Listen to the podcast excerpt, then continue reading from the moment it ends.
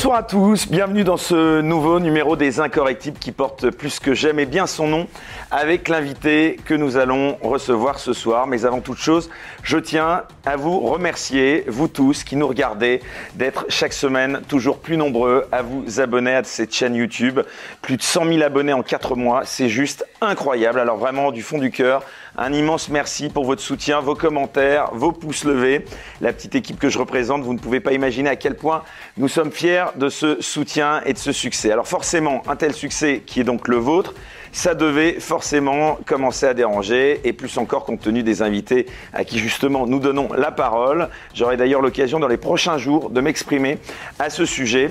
Une chose est certaine, en dépit des pressions n'en déplaise à certains, nous continuerons justement de la donner, cette parole, à ceux que nous choisissons librement d'inviter et à qui nous pensons donner la parole et le droit de s'exprimer n'est pas seulement qu'une liberté, mais un devoir. Il est aussi au passage triste de devoir rappeler à certains de nos détracteurs que donner la parole à quelqu'un ne signifie pas forcément être d'accord avec ce qu'il dit.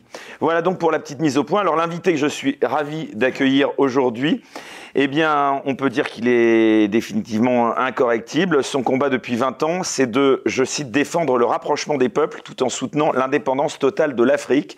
Ses détracteurs, il en a lui aussi, sont nombreux. Euh, ça déjà m'a donné euh, envie de le recevoir. Il est hum, président de l'ONG Urgence panafricaniste. Il est une des figures de proue du panafricanisme moderne, célèbre pour son activisme anticolonialiste, militant, né à Strasbourg, bête noire des gouvernements français successifs il est souvent comparé à Malcolm X, rien que ça, par ceux qui le connaissent de longue date et suivent ses nombreux combats. Il est de passage quelques jours à Paris avant de revenir au Bénin. Il s'est exprimé récemment, notamment sur la guerre en Ukraine, dont on va bien sûr largement parler dans cette émission. Bref, il a beaucoup de choses à nous dire. Kémy Seba, bonsoir. Bonsoir à vous. Merci beaucoup d'avoir accepté notre invitation. Le plaisir est pour nous. Alors, euh, Kémy Seba, je vous propose pour commencer d'entrer euh, immédiatement dans le cœur de l'actualité en nous intéressant au sujet qui occupe tout l'espace médiatique en ce moment. Je pense évidemment au conflit, à la guerre, hein, puisque c'est le terme euh, employé, euh, qui oppose désormais depuis plus d'une semaine l'Ukraine à la Russie. Alors vous avez publié il y a quelques jours euh, sur les réseaux sociaux une vidéo très remarquée sur ce sujet. C'est d'ailleurs cette vidéo qui m'a donné envie de vous recevoir. Une vidéo de quelques minutes où vous tentez de remettre les points sur les i, selon vous, et où vous donnez donc votre vision de ce conflit, loin du traitement médiatique qui peut en être fait tous les médias dits mainstream, que vous appelez donc, je vous cite, médias mensonges. Alors je vous propose peut-être que nous partions de cette vidéo pour approfondir euh, certains points, car votre approche est totalement différente de celle que l'on peut entendre traditionnellement et je dirais même qu'elle est renversante au sens où vous donnez une vision exactement contraire à celle qui est aujourd'hui largement admise en Occident. Vous faites un parallèle dans cette vidéo notamment entre le dépeçage de l'Union soviétique dans les années 90 à la suite de la chute du mur de Berlin et le découpage et l'appropriation de l'Afrique par l'Occident lors de la fameuse conférence de Berlin qui s'est tenue en 1885. Alors est-ce que vous pouvez, Kémy Seba, nous expliquer cette comparaison qui est pour le moins surprenante? La vie est faite de... Déjà, je vous remercie pour cette invitation. La vie est faite de paraboles et les paraboles n'ont de sens qu'à partir du moment où nous sommes capables de trouver des points communs de côté, du côté de chaque segment. Il est évident que la situation de l'Union soviétique et du continent africain qui n'avait rien demandé euh, de son côté ne peut pas être prise dans sa globalité en termes de comparaison. Mais ce qui est intéressant, c'est que le dépeçage des uns comme des autres venait de la même élite, non pas le bas peuple d'Occident, mais l'oligarchie d'Occident toujours important de différencier le bas peuple, le prolétariat occidental qui n'a rien à voir avec ce qui se passe là, qui on ne demande rien, qui lui-même a un traitement d'esclave de manière générale vis-à-vis de ses élites euh, globalistes néolibérales, et de l'autre côté, euh, cette élite dont je viens de parler qui, que ce soit pour euh, détruire, déconstruire, dépecer, découper et humilier l'Union soviétique d'un côté, ou pour se partager les diverses parties du gâteau du continent africain, dans les deux cas, ils ont fait, ils ont fait preuve, excusez-moi, de voracité et c'est un constat que nous sommes obligés d'établir, ce qui ne signifie évidemment pas qu'il y a une totale. C'est pour ça que euh, si la vidéo a été aussi virale et si elle a autant touché des gens en Afrique francophone, ou ainsi que dans la diaspora francophone, et même au sein de d'une certaine quantité de gilets jaunes et de prolétaires français et européens de manière générale, c'est parce que ce que nous disons, euh, c'est du domaine du bon sens populaire. Simplement, quand on prend des segments comme certains dans un des réseaux les plus néolibéraux qui existent sur cette planète, qui est Twitter, hein, qui est aujourd'hui le, le symbole tendance de l'extraction d'un raisonnement global. On essaie de simplifier souvent pour le caricaturer, on arrive à faire dire le contraire de ce que quelqu'un dit, mais je ne prends pas garde et je ne prête pas d'attention aux gens qui veulent réduire une pensée euh, au niveau de la petitesse de leur esprit. Notre démarche est simple, nous en avons marre de l'arrogance d'une petite élite qui ne respecte ni son peuple occidental et qui respecte encore moins les autres peuples du monde. J'ai pris un livre qui résume profondément, qui est l'un des livres qui m'a le plus éclairé dans ma vie lors de ma première peine de prison en 2007, incarcéré pour mes opinions politiques, on y reviendra peut-être, qui s'appelle La crise du monde moderne de René Guénon. J'encourage tout le monde à lire cet ouvrage. C'est un blanc, un visage pâle comme on dit dans certaines contrées du monde, mais qui avait compris énormément de choses sur le monde que nous traversons et dans le monde dans lequel nous vivons. Et ce monde-là est symbolisé malheureusement aujourd'hui par cette oligarchie occidentale, par ce globalisme néolibéral. L'arrogance de l'Occident vis-à-vis de l'Ukraine, vis-à-vis de la Russie, excusez-moi, c'est quelque chose dont on doit être capable de parler. Je peux vous laisser rebondir si vous voulez ou je peux continuer. Je, reviens à, à, ma question. Est-ce que vous ne pensez pas quand même plutôt, contrairement à ce que vous venez d'évoquer, que la dislocation de l'Union soviétique qui a suivi la chute du mur de Berlin en 89 correspond justement pour l'Afrique à l'épisode de la décolonisation. En d'autres termes, les Russes n'étaient-ils pas vis-à-vis de ces pays d'Europe de l'Est dans la même position que les pays occidentaux vis-à-vis des Africains, à savoir des colonisateurs, selon vous? Moi, je pense, quand on voit le résultat aujourd'hui, que ces différentes républiques morcelées créées ou recréées ou qui sont réapparues à la surface du globe ne l'ont été que pour les intérêts occidentaux, de la même façon que dans certaines contrées du monde, quand il y a des révolutions de, de couleur, on a parlé des printemps arabes, on a parlé des révolutions made in Soros et tout ce qui s'ensuit, il y a aujourd'hui une nouvelle méthodologie dans la façon d'agir de l'oligarchie occidentale. On parle de l'impérialisme de la vertu on vient avec les vertus de justice, de partage, d'égalité, euh, de fraternité, du droit du peuple à pouvoir décider de sa propre destinée. C'est ça le comble de cette élite prédatrice qui pille les ressources des peuples aux quatre coins du monde, c'est de se présenter comme une élite justicière. Ils ont fait la même chose avec Kadhafi. Kadhafi était un oppresseur de son peuple, et donc ils sont venus pour euh, tuer Kadhafi, qui était quelqu'un qui asphyxiait sa propre population.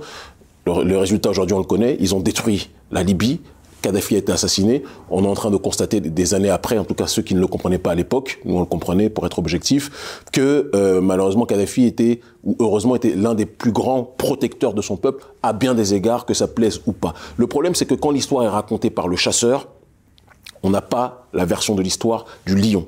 Il y a beaucoup plus de gens dans tous ces pays en Europe de l'Est qui se sentent proches de ce que fait la Russie aujourd'hui qu'on veut le faire entendre. Le monde ne se réduit pas à France 24, à BFM, à RFI et à tous ces médias qui donnent une grille de lecture de l'histoire. Nous voyageons aux quatre coins du monde avec euh, notre ONG, en Amérique du Sud, en Afrique en majorité, en Asie, au Moyen-Orient, en Europe de l'Est. Et je peux vous assurer que la perception du monde promue avec force, avec une campagne médiatique qui dépasse l'entendement.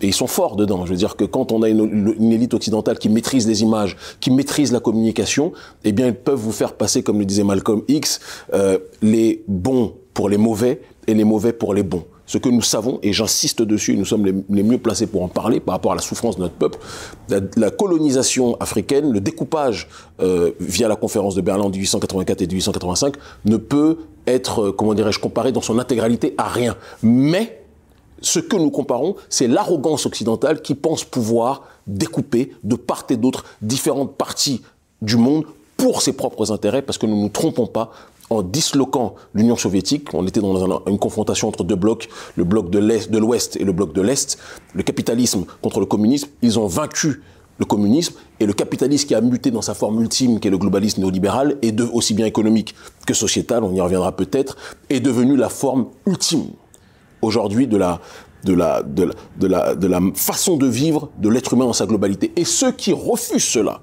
ceux qui veulent préserver leur tradition, ceux qui veulent préserver leur identité, ceux qui pensent qu'il est nécessaire de se préoccuper de leur bloc civilisationnel, sont présentés comme des, des, populations arriérées, des populations euh, euh, reculées, qui sont euh, pas en adéquation avec le monde moderne, comme si la modernité qui nous était présentée était la règle absolue de vie dans cette humanité. Je pense qu'il y a des questions et des réflexions de fond à faire pour qu'on comprenne véritablement le monde dans lequel on est et qu'il y a une matrice médiatique, politique et économique qui essaie d'imposer son schéma de société au reste du monde et tous ceux qui lui résistent sont diabolisés euh, est réduit ad hitlerium si on veut euh, présenter les choses telles qu'elles sont. Alors justement, euh, vous pensez véritablement, vous, que les pays occidentaux considèrent les peuples de l'Est euh, de l'Europe, les peuples slaves, comme des sous-hommes?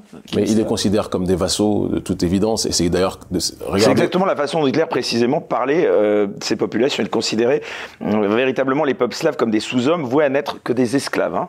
Mais Aujourd'hui, ce sont des outils, ce sont des instruments, ces populations, ces petites républiques, qui visent à encercler, à entourer euh, et à contribuer à faire monter la pression vis-à-vis de, ceux, de celui qui est leur principal problème dans cette région, qu'est Vladimir Poutine et la Russie. Il est très important de dire qu'il n'y a pas de groupie de Vladimir Poutine ici. Il y a beaucoup de choses que j'ai à reprocher à ce dernier. On aura peut-être l'occasion d'en parler. Je suis très loin d'être aligné complètement sur ce dernier. Il a sa façon de voir les choses. Il a son agenda. Nous, on se bat pour notre population sur le continent africain et dans sa diaspora. Mais maintenant, il y a une chose que nous que c'est quand même pas un peu simpliste quand même Moi, je pense que c'est votre géopolitique. Je, pense que votre réflexion est profondément simpliste et profondément, sans vous manquer de respect aucun, euh, comme je le fais de manière générale avec tout le monde, je respecte tout le monde a priori, mais vous avez une vision qui est très enracinée dans la perception médiatique qui est répandue dans les médias occidentaux euh, majoritaires. Mais est-ce que vous êtes parti déjà voyager, vous êtes parti visiter ces régions du monde? Moi, oui. Je ne parle pas à partir de, de ce que dit Rutel Krief ou de ce que disent France 24 ou de ce que disent RFI. Nous faisons des démarches et des travaux de terrain. Nous ne sommes pas dans la fantasmagorie cachée derrière notre... Oui, mais justement, qu'est-ce que vous répondez? Et ce que nous disons à ces gens-là, c'est que quand vous voulez comprendre une histoire, vous ne pouvez pas résumer une histoire à la seule conclusion. Une histoire, c'est une introduction, c'est un développement, c'est une conclusion. Vous ne pouvez pas parler de la Russie en disant le méchant agresseur russe vis-à-vis -vis du peuple vaillant opprimé ukrainien sans résumer que le début de l'histoire, c'est que et on peut, on peut même aller très loin. Si on va aller au début de l'histoire, on peut parler de la, la Russie kievienne, si on va aller loin, au 9e siècle. On peut parler aussi de l'Union soviétique, disloquée. On peut parler aussi de 2014, avec, justement, avec un président... oui, J'aimerais juste qu'on s'arrête une seconde. Qu'est-ce que vous répondez justement précisément à ceux qui vous accusent de vouloir défendre coûte que coûte Vladimir Poutine et la Russie, peut-être par admiration de ce chef charismatique ou par nostalgie de l'Union soviétique? Il y en a beaucoup qui, qui, ouais, mais a qui, ça. Enfin, beaucoup, ils sont pas plus nombreux que tous ceux qui, qui, qui véhiculent la vidéo en disant en Afrique ou partout dans la diaspora qu'on a raison. Et il faut toujours euh, regarder les choses dans, un, dans, son véritable nom et sa véritable proportion. Moi, ce que je vous dis... Vous l'admirez, Vladimir Poutine Je fais partie des premiers qui, quand des gens dans les manifestations en Afrique lèvent des drapeaux russes en disant venez nous soutenir, je dis faisons preuve de dignité. La souveraineté, c'est un processus intégral qui doit être mené par nous-mêmes. On peut avoir des partenariats divers, multiples et variés et ça, que ce soit en Amérique du Sud, que ce soit en Moyen-Orient, en Europe de l'Est, c'est ça la géostratégie. Mais je l'ai dit à de multiples reprises, je pense que je suis le, la voix panafricaniste qui l'a le plus dit euh, dans, le, dans cette période contemporaine. La Russie ne sera jamais notre messie et Poutine ne sera jamais notre messie. Donc une fois que j'ai dit ça, ceux qui font exprès d'être dans la mésécoute, ou dans la non-écoute, ou dans l'oubli de soi, sont des personnes avec lesquelles je ne vais pas passer mon temps euh, à débattre. Ça ne sert à rien de débattre avec des gens qui font enfin, il y en a très peu qui, comme vous, euh, ne soulignent euh, quand même pas, euh, on va dire, toute la, la version euh, qu'on a en, en, écoutant tous ces médias mainstream que, que l'on que l'on a euh, en Occident. Vous devriez tendre l'oreille sur ce qui se dit en Afrique, parce qu'en Afrique, majoritairement, ma, ma voix est, est, partagée par beaucoup d'autres. Tout le monde le sait. Il y a les présidents marionnettes qui, qui sont impopulaires vis-à-vis -vis de la plupart de leur peuple sur le continent africain, qui sont tenus en laisse, qui sont tenus en laisse par l'Union européenne, qui sont tenus en laisse par les États-Unis et par les finances de ces derniers, qui vont japper comme malheureusement des animaux de compagnie et dire exactement ce que l'Élysée et autres, ou la Maison Blanche, euh, veut entendre, euh, ou ce que ces deux entités veulent entendre. Mais maintenant, les masses populaires africaines, il faut vous pencher sur ce qu'elles disent aujourd'hui vis-à-vis de ce On conflit. va y revenir à ça un peu plus tard, mais sur Vladimir Poutine, quel bilan vous faites euh, de lui? Est-ce que vous considérez que c'est un, c'est un des plus grands dirigeants, un des chefs d'État, un des plus, des plus importants à l'heure actuelle? Je ne suis pas le VRP de ce dernier. Je sais aussi que ce même Vladimir Poutine est quelqu'un qui soutient parfois des mouvements politiques profondément au noir. Non, mais c'est pour ça que ne, ne, ne, nous... Non, vous parlez de Wagner parce que Wagner n'est pas différent de Blackwater, n'est pas, n'est pas différent des, des, des, des, légionnaires français qui viennent en Afrique faire des coups d'État, assassiner, violer des enfants et tuer des gens. Donc, laissons Wagner, arrêtons cette diabolisation made in RFI. Et je vous le dis, c'est pas contre vous que je dis ça. Je m'adresse véritablement à l'intoxication médiatique qui est donnée. Wagner, j'ai des reproches à leur faire. Si je les fais, c'est pas à vous, aux Français, que je vais les faire. Je les ferai à Wagner eux-mêmes. Voilà. Une chose que je sais, c'est qu'ils sont pas pires et n'ont pas le sang sur les mains aujourd'hui que les légionnaires français ont depuis la période de la décolonisation. Parlons-en avec sincérité, avec un minimum d'humilité. sur Vladimir Poutine, vous lui reconnaissez Maintenant, quelques qualités Vladimir euh... Poutine, c'est un caillou vis-à-vis -vis du nouvel ordre mondial qui est installé par le, et quand on parle de nouvel ordre mondial, on parle de l'oligarchie occidentale qui essaye de d'uniformiser le monde dans dans le cadre de sa propre perception. La simplification, c'est la version BFM et France 24, c'est pas ce que nous disons. Nous sommes dans une complexité parce que nous constatons qu'aujourd'hui, si vous ne vous accolez pas à la réalité du monde promue par l'élite d'Occident, l'élite américaine, l'américanisation du monde. Si vous ne rentrez pas dans ce schéma-là, si vous commencez à dire que vous voulez préserver votre culture, que vous, voulez préserver votre identité, vous voulez préserver votre paradigme historique de manière générale, on vous dit que vous êtes une population, vous êtes des gens arriérés. Bien, Poutine dit qu'il veut préserver son schéma civilisationnel. C'est son droit. Ce qu'il fait maintenant, sa manière de gérer euh, euh, la, vie politique dans son pays, je pense, sans trop me tromper, que c'est le président le plus populaire depuis l'effondrement du mur de Berlin de Russie, et même ses adversaires le reconnaissent. Donc mais non, je ne suis pas russe, je ne suis pas citoyen russe, j'ai d'autres préoccupations. Comment les Africains sont traités en Russie? C'est une question intéressante, c'est un sujet qui est relativement peu abordé par les médias. On préfère souvent parler des minorités LGBT et j'en passe. C'est vrai, bah, je vais vous répondre très clairement pour, pour bien connaître la Russie, pour bien connaître d'autres pays aussi. Il y a des pays qui n'ont pas le passif de l'esclavage et de la colonisation, et donc dans lequel il y a moins de populations noires qui sont présentes. En France, certains vont dire que les Noirs ont une vie plus paisible. C'est pas qu'ils ont une vie plus paisible. Ceux qui ont connu les violences policières, ceux qui les connaissent encore aujourd'hui, ceux qui sont maltraités à différents endroits, vous diront que que ce n'est pas si simple que ça de vivre en France. Néanmoins, parce qu'il y a un compagnonnage et une connaissance du monde africain qui est quand même plus présente en France, en Occident qu'en Europe de l'Est, puisque eux n'ont pas colonisé, n'ont pas esclavagisé euh, comme la France ou comme les États-Unis ou l'Angleterre l'ont fait, eh bien, ils ont le rapport de populations qui ne connaissent pas d'autres populations, et donc il y a une xénophobie qui est présente à certains, à certains endroits, qui est réelle, de gens qui viennent découvrir une population et avec laquelle ils n'ont pas forcément envie de se mêler. Et ça tombe bien, j'ai pas forcément envie de me mêler aux Russes ad vitam aeternam. La seule chose qui nous intéresse, parce que nous ne sommes pas des mendiants, nous sommes des Africains qui défendons notre identité, c'est simplement une coordination géostratégique pour qu'il y ait une certaine multipolarité il faut qu'il y ait un équilibre des forces. Ça ne peut pas être que l'Occident, ou du moins les États-Unis, parce qu'aujourd'hui l'Union européenne et la France sont le toutou des États-Unis malheureusement, ce qui n'est pas le cas du bas peuple, hein, qui défend sa civilisation, qui défend son identité. Vous allez en Bretagne, vous allez en Normandie, vous allez dans certaines contrées françaises, les gens sont attachés à leur terroir. Et moi, je respecte profondément cela. Mais maintenant, les élites sont complètement avalées par euh, l'oligarchie américaine, qui propose un way of life qui est adapté euh, à ses canaux, à ses perceptions du monde et qui est imposé au reste de l'humanité. Ceux qui, qui suivent ce schéma-là sont considérés comme des sociétés euh, du progrès, et ceux qui refusent ce schéma-là sont considérés comme des sociétés barbares. Je trouve que le simplisme n'est pas de notre côté, mais il est du côté de l'élite occidentale qui, et je le dis et je le répète, persécute y compris son propre peuple. On l'a vu avec les valeureux gilets jaunes, qui, sont qui constituent une mouvance que je respecte profondément. Petit aparté, Kimi Seba, la façon dont Poutine traite la problématique de l'islam, est-ce que c'est un exemple selon vous? Je rappelle que, pour ceux qui ne le sauraient pas, la Russie compte environ 20% de musulmans dans sa population, soit près de 30 millions euh, de Russes. Est-ce que vous pouvez nous en dire plus sur ce sujet? Écoutez, euh, il faudrait demander à des spécialistes russes de l'islam. Il y a des gens musulmans russes qui sont avec Poutine, il y en a d'autres qui sont contre. Moi, je n'ai pas aimé certaines choses qu'il a fait vis-à-vis des Tchétchènes je ne vais jamais le cacher. Et la géopolitique, c'est pas les feux de la mort.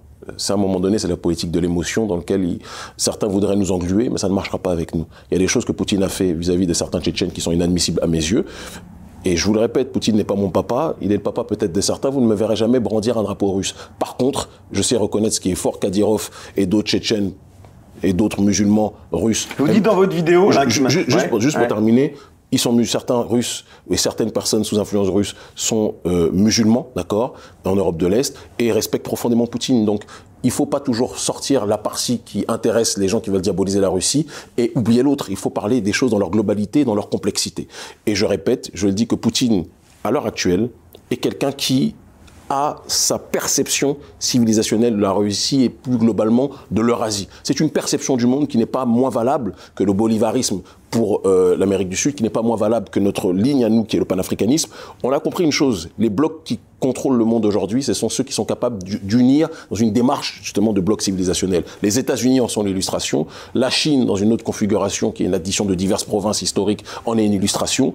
Et je le dis, nous, dans notre démarche, nous voulons cela sans aucun impérialisme. Les Russes ont une façon de voir le monde qui est la leur, qui n'est pas la nôtre, mais simplement, ce que je constate, c'est que quand l'oligarchie occidentale, qui est responsable d'avoir mis la planète à feu à sang depuis des siècles, a du mal avec la démarche géopolitique de, Vladimir Poutine, Je me dis qu'il faut prêter l'oreille sur ce qui se passe sans idéaliser, sans agiographier, sans dire que c'est un messie ou un héros, un homme parfait, parce qu'il est loin de tout ça.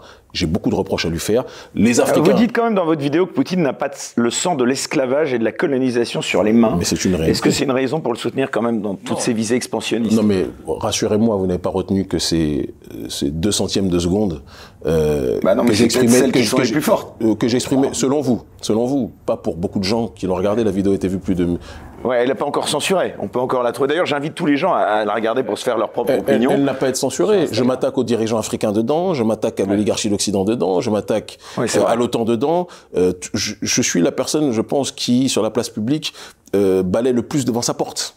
Il faut qu'on soit capable de le dire. Nous faisons partie de ceux qui disent que une, une civilisation n'est détruite par l'extérieur que si elle est rongée de l'intérieur. Donc je suis le premier à balayer devant notre porte rapport au problème des dirigeants africains et de leur malgouvernance et de leur corruption systématique. Je ne fais pas partie de ceux qui disent que le problème c'est toujours les autres. Je dis que si les autres viennent se servir, c'est parce que nos dirigeants sont déjà dans une démarche d'irresponsabilité et je n'ai pas le temps de me victimiser, de me plaindre sur quoi que ce soit. Simplement, je dis qu'il ne faut pas qu'on ferme les yeux. Aujourd'hui, le monde tel qu'il est constitué, et le, propos de, du président Maduro du Venezuela aurait dû, il n'a pas été trop diffusé, évidemment, euh, euh, sur France 24 ou sur, euh, ouais, ça c'est mon équipe qui tweet, moi je suis pas trop sur Twitter, plus sur Facebook, beaucoup plus sur Facebook et Instagram, mais euh, Maduro qui n'a rien à voir a priori. C'est vrai qu'il y a un nouveau réseau qui s'appelle Getter où il n'y a aucune censure. C'est le partenaire de notre émission, je vous le dis, euh, parenthèse. et je vous invite à. Nous observerons cela. Nous, nous, nous essayons de porter la voix de, de, tous ceux qui se reconnaissent en, en, en, notre propos et qui sont quand même très nombreux sur le continent africain dans la diaspora. Et nous disons par rapport à une démarche telle que celle du président vénézuélien, quand Maduro dit que ce que fait Poutine, il lutte contre l'arrogance occidentale, contre l'impérialisme occidental, et que tous ceux qui sont agressés par cet impérialisme occidental doivent se sentir concernés. Quand M. Ramenei, le guide suprême euh, de la République islamique d'Iran, pareil, tous ces gens-là ne sont pas mes modèles ou mes pères, mais ils ne sont pas, pour moi, plus critiquables que l'oligarchie occidentale. Ce sont des gens qui s'opposent à une hégémonie d'une catégorie de l'humanité et qui estime que tous les peuples doivent vivre en conformité avec leur identité, avec les valeurs qu'ils prônent. Eh bien, moi, je me retrouve beaucoup plus dans cette démarche-là, je vous le dis clairement, que dans la démarche euh, promue par Emmanuel Macron, euh, Mr. Biden et tous les pilleurs en, col blanc qui se font passer pour les humanistes alors qu'ils ont le sang de trop de population sur les mains. Bon, ça c'est votre opinion en tout et, cas. Et, je l'affirme. Est-ce que vous comprenez qu'Émy Sebak, les pays d'Europe de l'Est, de l'Ukraine aux pays euh, baltes, en passant par la Pologne, est une peur bleue de la Russie et ne souhaite en aucun cas euh, retourner dans sa sphère d'influence, quitte à devenir, je vous cite, un vassal assumé des États-Unis? Euh, Vous avez fait un référendum pour ça? Vous dites que tous ces pays, vous, voulez, vous avez déjà mis le pied dans l'un de ces pays? Vous reconnaissez pas quand même que la Russie s'est mal comportée avec les peuples de l'Est de l'Europe à l'époque de l'Union soviétique et qu'ils auraient peut-être des raisons d'avoir peur d'elle? Euh, Je vous pose une question en toute sincérité. Est-ce que vous êtes, vous, déjà rendu dans ces contrées? Est-ce qu'il y a un référendum officiel qui a été effectué pour nous dire que tous ces pays ont peur de la Russie? Vous êtes certain de ça? Dieu nous a donné une chance, c'est qu'il y a une diaspora africaine qui est présente partout dans le monde, même si j'aimerais qu'elle soit plus présente euh, dans nos enfin, contrées. Vous voyez quand même le mouvement des, des réfugiés qui s'opèrent, euh, qui quittent l'Ukraine, c'est pour quitter la guerre, mais peut-être aussi parce que pour certains, bah, ils ont euh, de plus en plus euh, peur peut-être que ce, non, mais... ce conflit euh, s'élargisse à d'autres pays de, voisins. De vous à moi, de vous à moi si vous êtes dans une guerre, vous êtes au milieu de deux personnes qui sont en train de s'agresser. Parce ouais, que c'est ça. Vous avez envie de partir. Vous avez envie de partir, même si vous soutenez peut-être plus l'un que l'autre. Si vous pensez que vous pouvez perdre votre famille, avoir des blessés, vous partirez. Il faut qu'on arrête de nous faire croire, ça aussi c'est la campagne médiatique, le matraquage médiatique de France 24, que les gens qui partent, ça veut dire qu'ils partent parce qu'ils sont contre les méchants, euh, contre le, les méchants russes en tant que tels. Il y a 40 millions d'Ukrainiens, il y en a beaucoup qui sont déplacés parce que Kiev aujourd'hui et toutes les villes autour sont objectivement la cible d'un conflit. Mais je vais vous donner une petite histoire qui va permettre quand même de comprendre les choses. Je vous parlais tout à l'heure du fait que pour comprendre une histoire, il faut comprendre l'introduction, le développement et la conclusion. J'ai bien appris mes leçons. Le problème, c'est que les médias occidentaux nous présentent la conclusion comme le résumé de la rédaction. Mais le développement et l'introduction, c'est comme si vous avez au hasard, sur le seuil d'une maison, euh, le propriétaire d'une maison qui s'appelle par exemple Vladimir Poutine et toute sa famille, par exemple, par hasard, la Russie qui serait dans cette maison. Juste devant lui, on a son, voisin Ukraine qui est là et qui est encouragé par euh, un certain nombre de, de riverains euh, à l'insulter et toute cette bande de riverains jette des cailloux crache sur la maison, sur le seuil de Vladimir Poutine qui reste stoïque devant sa porte pendant des années qui dit arrêtez s'il vous plaît, arrêtez. Sinon, à un moment donné, vous allez dépasser les limites. Il continue à crier, il continue à cracher, il jette des projectiles. Pendant ce temps, Vladimir Poutine dit à sa famille, préparez, s'il vous plaît, des munitions, parce qu'il dépasse les limites, et à un moment donné, il faudra qu'on réagisse, sinon c'est l'humiliation totale. Au moment où il dépasse... Oui, oui, mais quand vous agressez tout le temps quelqu'un, vous l'isolez, vous lui crachez dessus, vous le menacez, vous lui braquez des armes devant lui, il ne dit rien, il ne fait rien, il reste calme pendant un certain nombre de temps. Et au moment où maintenant le propriétaire qui est sur le seuil de sa maison décide de quitter le seuil de sa maison et de dire vous avez dépassé les limites, puisque c'est comme ça, il faut que vous puissiez répondre de vos actes, les caméras se braquent et on montre la réaction de celui qui a été agressé depuis des années comme étant soi-disant l'agresseur alors que c'est l'entité agressée. Faites preuve de dignité intellectuelle et politique, de virilité politique pour résumer les choses telles qu'elles sont et non pas avec une malhonnêteté chronique digne des médias occidentaux, comme le disait Michel Collomb, qui sont les médias mensonges par excellence, malheureusement. Alors, je vais encore me faire l'avocat euh, pour vous, sans doute, du diable, mais on a l'impression quand même, quelque part, que vous légitimez le comportement aussi souvent de la Russie d'aujourd'hui par donc ces humiliations qu'elle a ou qu'elle aurait pu subir dans les années 90, notamment après l'effondrement de l'URSS. Euh, c'est en tout cas euh, ce que on peut penser, si on veut vous contredire. Plus généralement, cette façon d'aborder les choses, est-ce qu'elle pose pas quand même un problème de fond? En tout cas, un peu à mon sens, la question est de savoir est-ce que les souffrances, les humiliations, les affronts du passé donnent des droits sur le présent. On ne, parle pas du passé. Euh, le, fait que l'OTAN envoie des formateurs canadiens pour former les diverses armées, notamment en Ukraine et dans d'autres endroits euh, qui entourent la Russie. C'est posture victimaire. Non, non, la posture victimaire, c'est les médias occidentaux et votre votre propos, même si, comme je vous le dis, je n'ai rien contre moi, je pose des questions. et moi, je vous réponds. La posture victimaire, c'est vous présenter soi-disant l'Ukraine en, en, essayant de l'extraire du contexte de l'instrumentalisation de l'OTAN, de l'Union européenne et de l'Occident, la présenter comme la pauvre victime qui n'aurait jamais rien fait, alors que l'Ukraine est instrumentalisée par des forces belligérantes qui n'ont qu'une seule obsession, assujettir, éteindre Vladimir Poutine et la Russie. Je dis que les victimes, les pseudo-victimes, c'est ce que vous dites. La population trinque, moi je condamne la guerre quelle qu'elle soit. Qu'on soit clair.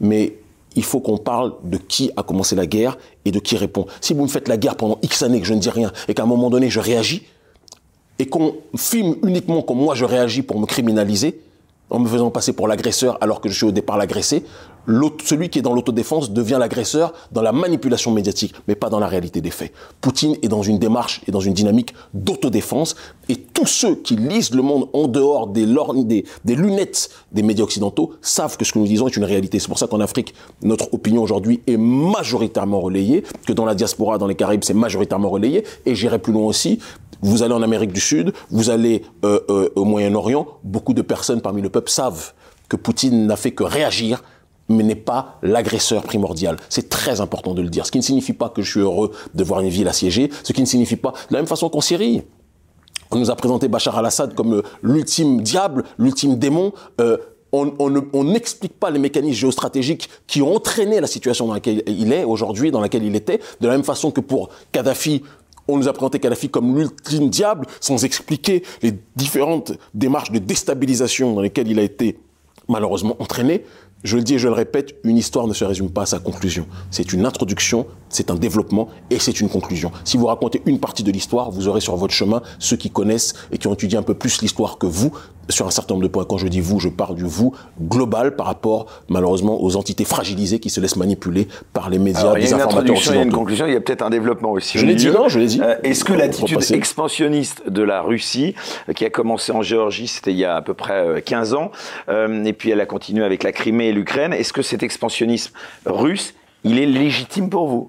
Mais qui, est, qui en toute humilité Mais ça, c'est l'histoire. Oui, non, l'histoire, c'est l'expansionnisme occidental, qui, sous couvert de la vertu de la prétendue démocratie, qui n'est en réalité qu'une appellation du mode de vie, de la gestion de la vie en cité perçue par l'élite occidentale, c'est ça la démocratie aujourd'hui. Parce que chacun a sa perception, sa façon de gérer la, la, comment dirais-je, la, la, démarche de, de comment dirais-je, d'occuper euh, les, affaires de l'État et les affaires de la cité.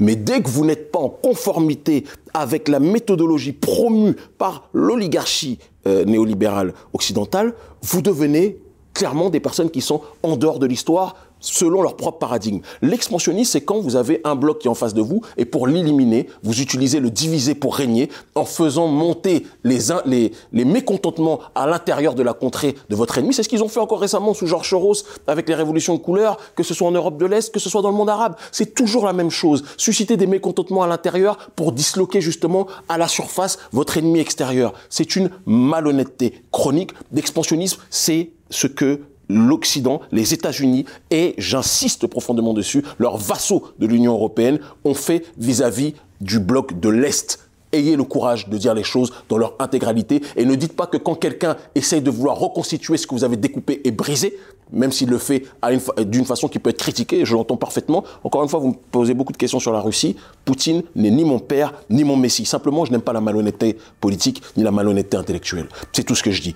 Il essaye de récupérer des espaces qui ont été euh, phagocytés, qui ont été divisés pour arranger l'élite néolibérale occidentale. Et comme l'Occident a la force des médias, et ils ont face à eux une partie, heureusement pas tous, mais une partie de la population qui est profondément abrutie par ces médias, qui est contrôlée par la politique de, l'hypocrite émotion, d'accord Où on s'indigne euh, parce que France 24 ou Hanouna ou d'autres nous montrent les images de gens qui meurent, mais on ne s'indignait pas quand il y avait des populations qui étaient bombardées euh, dans les différentes parties du monde, en Irak, au Moyen-Orient, etc., quand ça n'allait pas dans le sens des intérêts euh, des Occidentaux. On a une indignation sélective. Et c'est cette indignation sélective qui donne la nausée à ceux qui connaissent l'histoire un peu plus en globalité que ce que l'on veut réduire dans les médias hypocrites que je viens de citer. Donc, pour vous résumer, Kémy Seba, c'est les États-Unis cachés derrière l'OTAN et sans doute l'Union européenne qui sont responsables de ce conflit. Mais c'est évident. Qu'on observe à l'heure actuelle. Mais c'est évident. Et d'ailleurs, si les médias occidentaux étaient honnêtes, vous savez, quand vous voulez critiquer, j'ai entendu tous les discours entiers de tous les chefs d'État, de tous les dirigeants qui critiquent euh, la démarche de Poutine. Poutine a donné une réponse où il a fait un résumé historique. Je n'ai pas vu plus de 10 secondes de son discours qui était d'ailleurs masqué par une voix off. Pourquoi vous on ne veut pas On a censuré les chaînes? C'est quand même assez extraordinaire. Ah, C'était peut-être la traduction. Euh, euh, oh, oh, oui, vu, vu, ce qu'il disait, je pense pas. Mais on a censuré les médias de Poutine ici jusqu'à jusqu'à preuve du contraire, initialement, France ah ben, On a fermé RT euh, France, qui était donc euh, la chaîne d'information financée par De l'autre côté, il n'avait pas fermé France 24, etc. à ce moment-là. Beaucoup de gens s'en sont indignés d'ailleurs. Pourquoi vous ne voulez pas le ça laisser vous a choqué ça oh, Vous savez, plus rien ne me choque vis-à-vis de, de, cette élite euh, occidentale et cette élite française, si on veut parler plus précisément. Mais ça ne vous pose pas de problème que quand il y a un, comment dirais-je, un problème politique entre deux camps, on ne laisse pas le, parler ou s'exprimer l'autre partie. On ne veut influencer la population que dans une perception du monde. Ça ne vous pose pas de problème Cette unipolarisation, cette monopolarisation du monde, moi je trouve que c'est quand même quelque chose qui me paraît problématique au mieux et malhonnête au pire. Ce qui sans doute c'est vrai que je vais aborder sur un point un petit peu euh, dans votre sens parce que on n'en parle pas beaucoup et on oublie de le rappeler. L'Ukraine et son président Vladimir Zelensky qui est donc euh, aujourd'hui euh, perçu comme un héros en tout cas pour l'Occident. Pour l'Occident, attendez, j'ai laissé les occidentaux. Ouais. Enfin, une bonne partie, en tout ah, cas. Vous êtes sûr? En tout cas, si l'on en croit les médias que vous ah. avez dénoncés tout à l'heure. Je pensais que vous le croyez moins que ça, mais c'est vous qui dites. En tout cas, non, non, mais là, je vais aller euh, dans votre sens sur un point. Euh, c'est vrai qu'il avait euh, préalablement violé le droit international en annonçant explicitement que l'Ukraine ne respecterait pas les accords de Minsk. C'était en 2014 et 2015. vous pensez qu'il a une part de responsabilité importante là-dessus? Zelensky est une, objectivement une marionnette au mieux un outil consentant au pire euh, de l'élite néolibérale, l'ancien humoriste devenu catapulté très rapidement par euh, les mécanismes et les magies de l'histoire, euh, au rang de président d'un pays qui a une très grande histoire et qui est aujourd'hui, depuis et depuis un certain nombre de temps, la passoire des désirs de l'oligarchie américaine et de l'oligarchie occidentale de manière générale. Zelensky est un outil, un agent d'influence de l'impérialisme occidental dans cette sous-région. Et il a fait partie, dans l'exemple que je donnais tout à l'heure, de, des personnes qui crachent devant le propriétaire au seuil de sa maison. Il a fait partie de ceux qui ont contribué à faire monter ces tensions. La réaction, quand vous menacez un tigre ou vous menacez un ours, l'ours ne dit rien pendant x, x, x temps au moment où il réagit, il ne faut pas que vous commenciez à crier en disant euh, l'ours c'est quelqu'un de violent. Vous l'avez provoqué. Mais pardon, le fait que les États-Unis aient poussé l'extension de l'OTAN, euh, vous l'appelez jusqu'à l'est de l'Europe, presque aux frontières hein, de la Russie, ça c'est en effet indiscutable. Est-ce que ça justifiait quand même Kémy Seba d'entrer en guerre? Mais moi, ce qui me pose problème dans votre phraséologie, c'est que vous faites mine, je pense, parce que je vous sais très intelligent, de ne pas comprendre que euh, on ne peut pas utiliser la, la phrase entrer en guerre quand la guerre est commencée déjà de l'autre côté. Quand vous, C'est une guerre larvée, c'est quand vous êtes dans une démarche d'étendre l'OTAN et d'étendre l'influence de l'OTAN, d'étendre l'influence belligérante et donc menaçante de l'oligarchie d'Occident autour pour encercler une nation qui vous pose problème, la guerre, elle est, elle est polymorphe. La guerre n'est pas simplement euh, les chars, les fusils et tout ce qui s'ensuit. La guerre, c'est une guerre économique. La guerre, c'est une guerre Enfin, d'influence. c'était une véritable menace pour la Russie, selon vous Vraiment? En toute sincérité, vous pensez que l'OTAN, le comportement qu'ils ont vis-à-vis de la Russie, ce n'était pas une menace des plus graves vis-à-vis de l'équilibre, de la paix dans le monde? Faisons preuve, s'il vous plaît, d'un minimum de dignité. Vous ne pensez pas que c'est un prétexte par Vladimir Poutine pour entrer en conflit avec l'Ukraine. Le prétexte, c'est l'oligarchie occidentale qui a poussé euh, la provocation au-delà des limites du, de, de toute rationalité, d'accord? Et qui, lorsque Poutine a réagi, maintenant, ont capturé cette séquence de la réaction pour présenter Poutine comme l'agresseur, pour justement établir leurs sanctions, que ces lâches, parce que c'est ce qu'ils sont, drapés dans leurs costumes et leurs chemises blanches, ce que ces lâches ont préparé depuis un certain nombre d'années, tout ce qui se passe là, l'élite occidentale qui n'a pas le courage d'affronter euh, l'armée russe sur le terrain, tout ce qui se passe là, les sanctions économiques, la volonté d'asphyxie économique, qui ne va pas euh, nuire euh, en priorité à Oui, Poutine. il y a eu des propos Ça- absolument, alors là vraiment. Oui, des gens qui parlent de incroyables. Non mais il y a même eu des propos du ministre de l'économie, là, Bruno Le Maire. Je ne sais pas si vous avez J'ai bien suivi. sûr. C'était absolument irresponsable, ça, euh, vraiment. Et il les a d'ailleurs, il a rétropédalé dans. Oui, mais d'autres ne les ont dans- pas, dans- non pas dans la- rétropédalé. J'entends des gens qui disent il faut que le, le Poutine en question meure et tout ce qui. Enfin, j'en- j'entends des propos délirants en France. On parle d'une volonté d'asphyxier la population russe. Mais je vous pose une question. Vous pensez que l'asphyxie économique russe, pour que le rouble, qui n'est pas la monnaie la plus puissante du monde, s'effondre et que la population russe soit encore plus assiégée économiquement, vous pensez que ça, c'est pas une guerre violente? Ça, ça ne vous pose pas de problème? Vous pensez que, la guerre, c'est uniquement les chars euh, qui bombardent des, immeubles, etc. La guerre, elle est multiple et variée. J'ai été dans des pays dans le monde où la guerre économique tue des gens.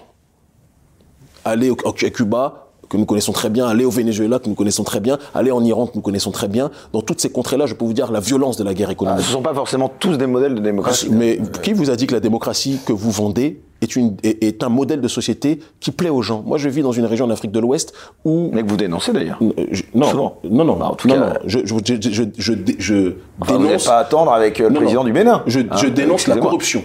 Ah oui, d'accord. Première chose. Bon, je, on va y je- revenir je- après. je dénonce, oui, je- juste que je, je, dé- je dénonce euh, la persécution, d'accord, le népotisme, la persécution d'une élite vis-à-vis du prolétariat euh, africain de manière générale. enfin, cette Et- élite, elle a peut-être été élue démocratiquement aussi. non, hein. bah, euh, le- on, va, le- bon, on le- va- on va y revenir. Excusez-moi, si vous voulez vraiment qu'on creuse dans l'histoire du Bénin, Bon. vous allez voir qu'il y a la démocratie que vous vantez, que vous vantez tant, elle n'a absolument aucune euh, consistance euh, dans le mandat euh, Bon. actuel du On président va, Talon. on va en parler après, on va occulter aucun sujet. Juste, on vient encore, pardon, l'Ukraine. Je, vois que vous êtes très attaché à l'Ukraine. Non, non, mais actualité oblige. Bah, écoutez, c'est un peu quand même. on parle de, de potentielle euh, troisième guerre mondiale qui pourrait planer, dissuasion nucléaire. Donc je pense que ça mérite quand même. La guerre mondiale a qu'on- commencé, troisième a, a commencé il y a longtemps déjà. Mais on aura l'occasion d'en Enfin, la, la menace nucléaire, on l'entendait pas. euh, Excusez-moi. Oui, oui, elle, est- elle était Vous sous-jacente. pensez mais qu'elle est, elle est réelle cette menace ou pas? Moi, je pense que tout est réel et que quand vous poussez des gens à bout, Jean-Yves Le Drian a dit que le pire était peut-être à venir. Oui, bon, Le Drian, c'est pas quelqu'un que j'ai tendance à prendre euh, en considération en ce qui concerne ces informations.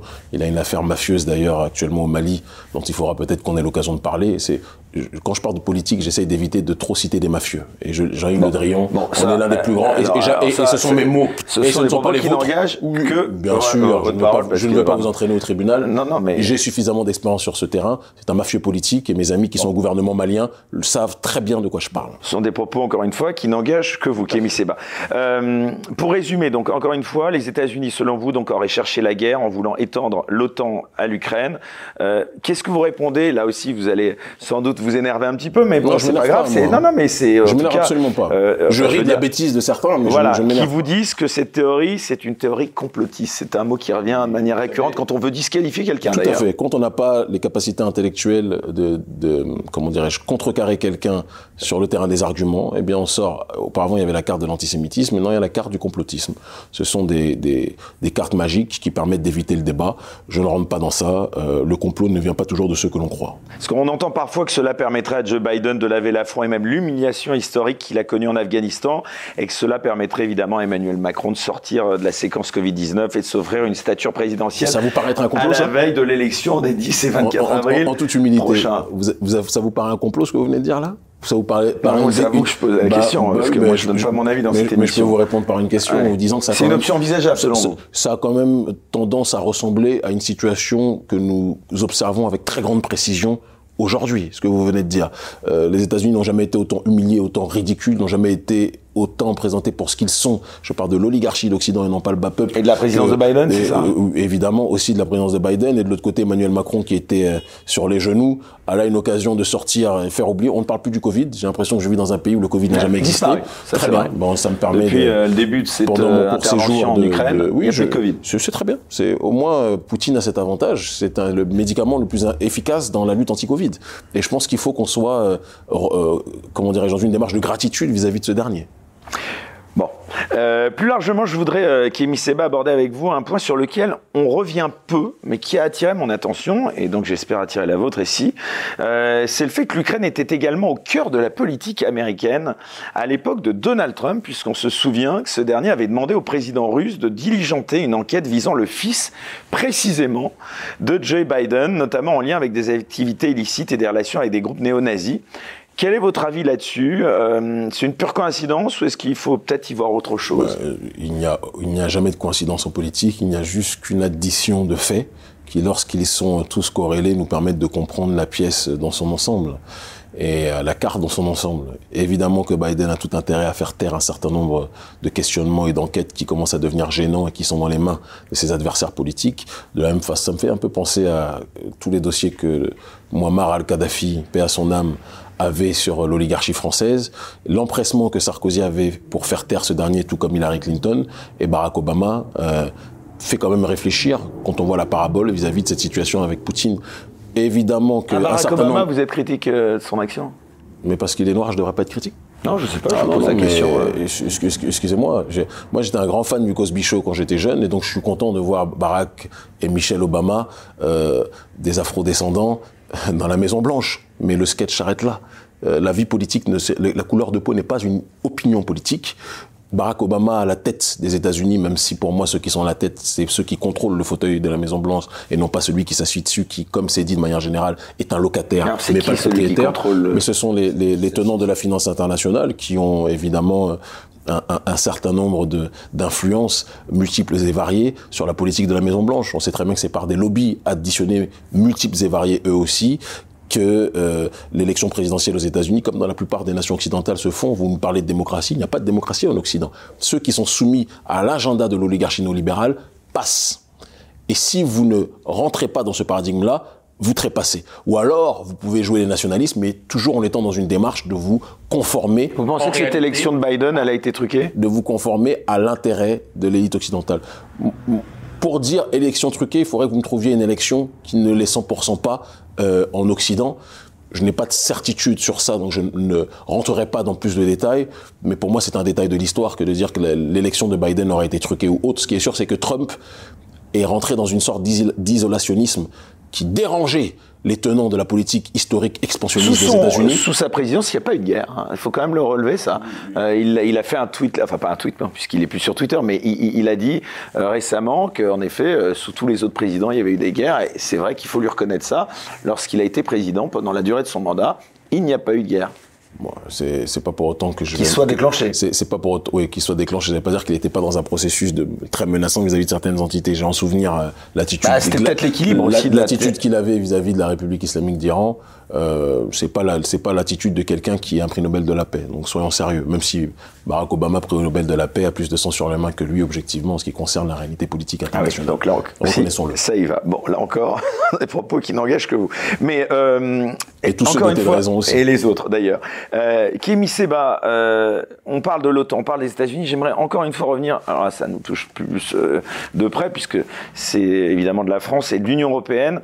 Quelle est encore une fois, est-ce que vous pouvez bien me préciser, selon vous, la responsabilité, non pas de l'OTAN, des États-Unis, mais de l'Union européenne dans cette crise? Déjà, on doit comprendre une chose, l'Union européenne... L'Ukraine qui demande d'ailleurs à intégrer l'Union européenne. Ce qui est intéressant, c'est que l'Union européenne aime bien la soutenir à distance quand ça chauffe, lui souffle dans l'oreille pour être dans une démarche provocatrice, mais quand ça chauffe, l'Union européenne est présente derrière le smartphone, mais pas suffisamment. Enfin, ils l'ont applaudi euh, au Parlement. ils l'ont applaudi par visioconférence. Ils n'étaient pas présents sur le terrain quand ça chauffe, parce qu'on sait comment ça se passe avec nos dirigeants qui aiment euh, lancer des flashballs sur leur population, mais qui ne sont pas très courageuses pour être sur le terrain quand il le faut. Mais bref, fermons la parenthèse. L'Union européenne, dans sa constitution, sa structuration aujourd'hui, n'a strictement rien de souveraine. C'est un vassal, c'est un satellite des États-Unis. Tant qu'on ne comprend pas ça, on ne pourra aller nulle part. Mais donc, l'Union européenne, en tant que satellite des États-Unis, n'a joué de son influence vis-à-vis de ce qui se passe en Ukraine et dans la sous-région qu'à partir des recommandations de l'oligarchie américaine. Et, d'ailleurs, j'ai beaucoup souri au discours de Macron récent qui nous parle maintenant de oui, il est temps que l'Union européenne devienne souveraine. Il ne le fait pas parce que c'est un amoureux d'une quelconque souveraineté. C'est le, politique à la logique la plus apatride qui existe, à mon sens, Emmanuel Macron, mais il est très conscient des critiques qui sont apposées vis-à-vis de l'Union européenne, qui est objectivement, politiquement, un satellite géostratégique des États-Unis. Et ça, tout le monde le sait, du bas peuple jusqu'aux personnes les plus concernées. Alors finalement, quand même, cette, guerre, ce conflit euh, pose, cette crise pose de nouveau quand même une question fondamentale, qui est celle de la définition de la nation et du droit des peuples à disposer d'eux-mêmes. Ça, vous le.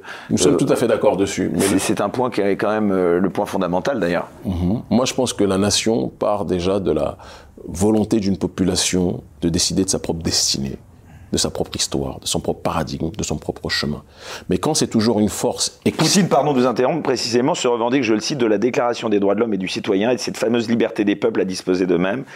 Est-ce qu'il n'est pas quand même un peu hypocrite dans la mesure où on peut douter qu'après une telle intervention militaire, ces fameux peuples, euh, ils peuvent difficilement décider librement quand même, Kémy Seba Vous savez, si vous rentrez... Si vous avez un pistolet sur la tempe... Oui, c'est sûr. Si vous, si vous faites l'erreur de rentrer dans ma maison, que vous occupez le salon, que vous occupez une chambre, une autre chambre, une autre chambre, et qu'un jour ou un autre, je décide de tout faire pour vous chasser et de réoccuper chambre par chambre, vous allez dire que c'est moi le colon Ou c'est vous le colon?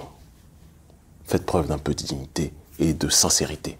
Et quand je dis faites, je ne parle pas de vous uniquement, mais de tous ceux qui sont derrière leur écran et qui ne sont pas dans cette démarche d'honnêteté. Vous pensez que l'Occident joue un double jeu? Mais l'Occident, par essence, comme le dirait René Guénon, aussi bien dans sa démarche métaphysique que dans la logique physique, est dans un double jeu constant. Et c'est cet impérialisme de la vertu que nous constatons. Faire le mal en se drapant des manteaux du bien et présenter ceux qui essayent de faire, peut-être parfois maladroitement, comme Poutine le bien, mais qui le font euh, sans embâge et qui donnent les armes pour être critiqués, diabolisés par la suite vis-à-vis de l'opinion entre guillemets internationale, sachant que l'opinion internationale se résume à l'addition de quelques groupes médiatiques occidentaux. Alors tout à l'heure, Kémy Seba, vous me disiez à juste titre en effet que euh, je ne savais pas de manière certaine quelle était l'opinion de ces peuples, justement, à disposer euh, ou non euh, d'eux-mêmes. Est-ce que pour régler cette crise, par exemple, puisqu'on en est quand même à espérer qu'elle ne dégénère pas plus, est-ce qu'il faudrait peut-être pas organiser un référendum dans les républiques séparatistes? Moi, moi, je pense qu'il faudrait le faire. Que le référendum est le meilleur moyen de savoir exactement ce qui se dit au-delà des canaux médiatiques, quels qu'ils soient. Et je pense que c'est très important. Et un référendum en essayant de tout faire pour que, euh, évidemment, fraude il n'y ait pas, parce que certaines entités et certaines élites sont devenues les championnes du monde pour frauder, pour que ça aille dans leurs intérêts. Même si on ne peut pas résumer cette réalité uniquement à l'Occident, euh, Poutine n'est pas non plus euh, parfait et inattaquable sur ce terrain-là, soyons équilibrés dans nos remarques. Est-ce qu'on peut dire, euh, selon vous, Kémy Seba, aujourd'hui que l'Ukraine, dans son périmètre initial, euh, qui comprenait donc ces deux républiques, est une nation? Est-ce qu'on ne peut pas dire que cela correspond à la définition qu'a donnée justement, vous disiez, non, dans son célèbre discours de la Sorbonne? Euh, c'est difficile hein, de, pouvoir parler de nation quand on a cette situation. Moi, je suis un passionné d'histoire et je sais qu'au IXe siècle, la, la Russie qui est vienne si on veut l'appeler dans une phraséologie française, mais qui était la juxtaposition donc de l'Ukraine, de la Russie et de la Biélorussie, c'est une entité nationale, politique, historique. Euh, ces trois entités sont liées par l'histoire. C'est pas l'Union européenne ou les États-Unis qui peuvent résumer la réalité historique de ces nations-là. Vladimir Poutine, il dit que l'Ukraine euh, n'est pas véritablement une nation, mais simplement une création de la Russie, notamment sous Lénine. Mais il est mieux placé que vous et moi pour savoir ce qu'il en est par rapport à cette réalité-là.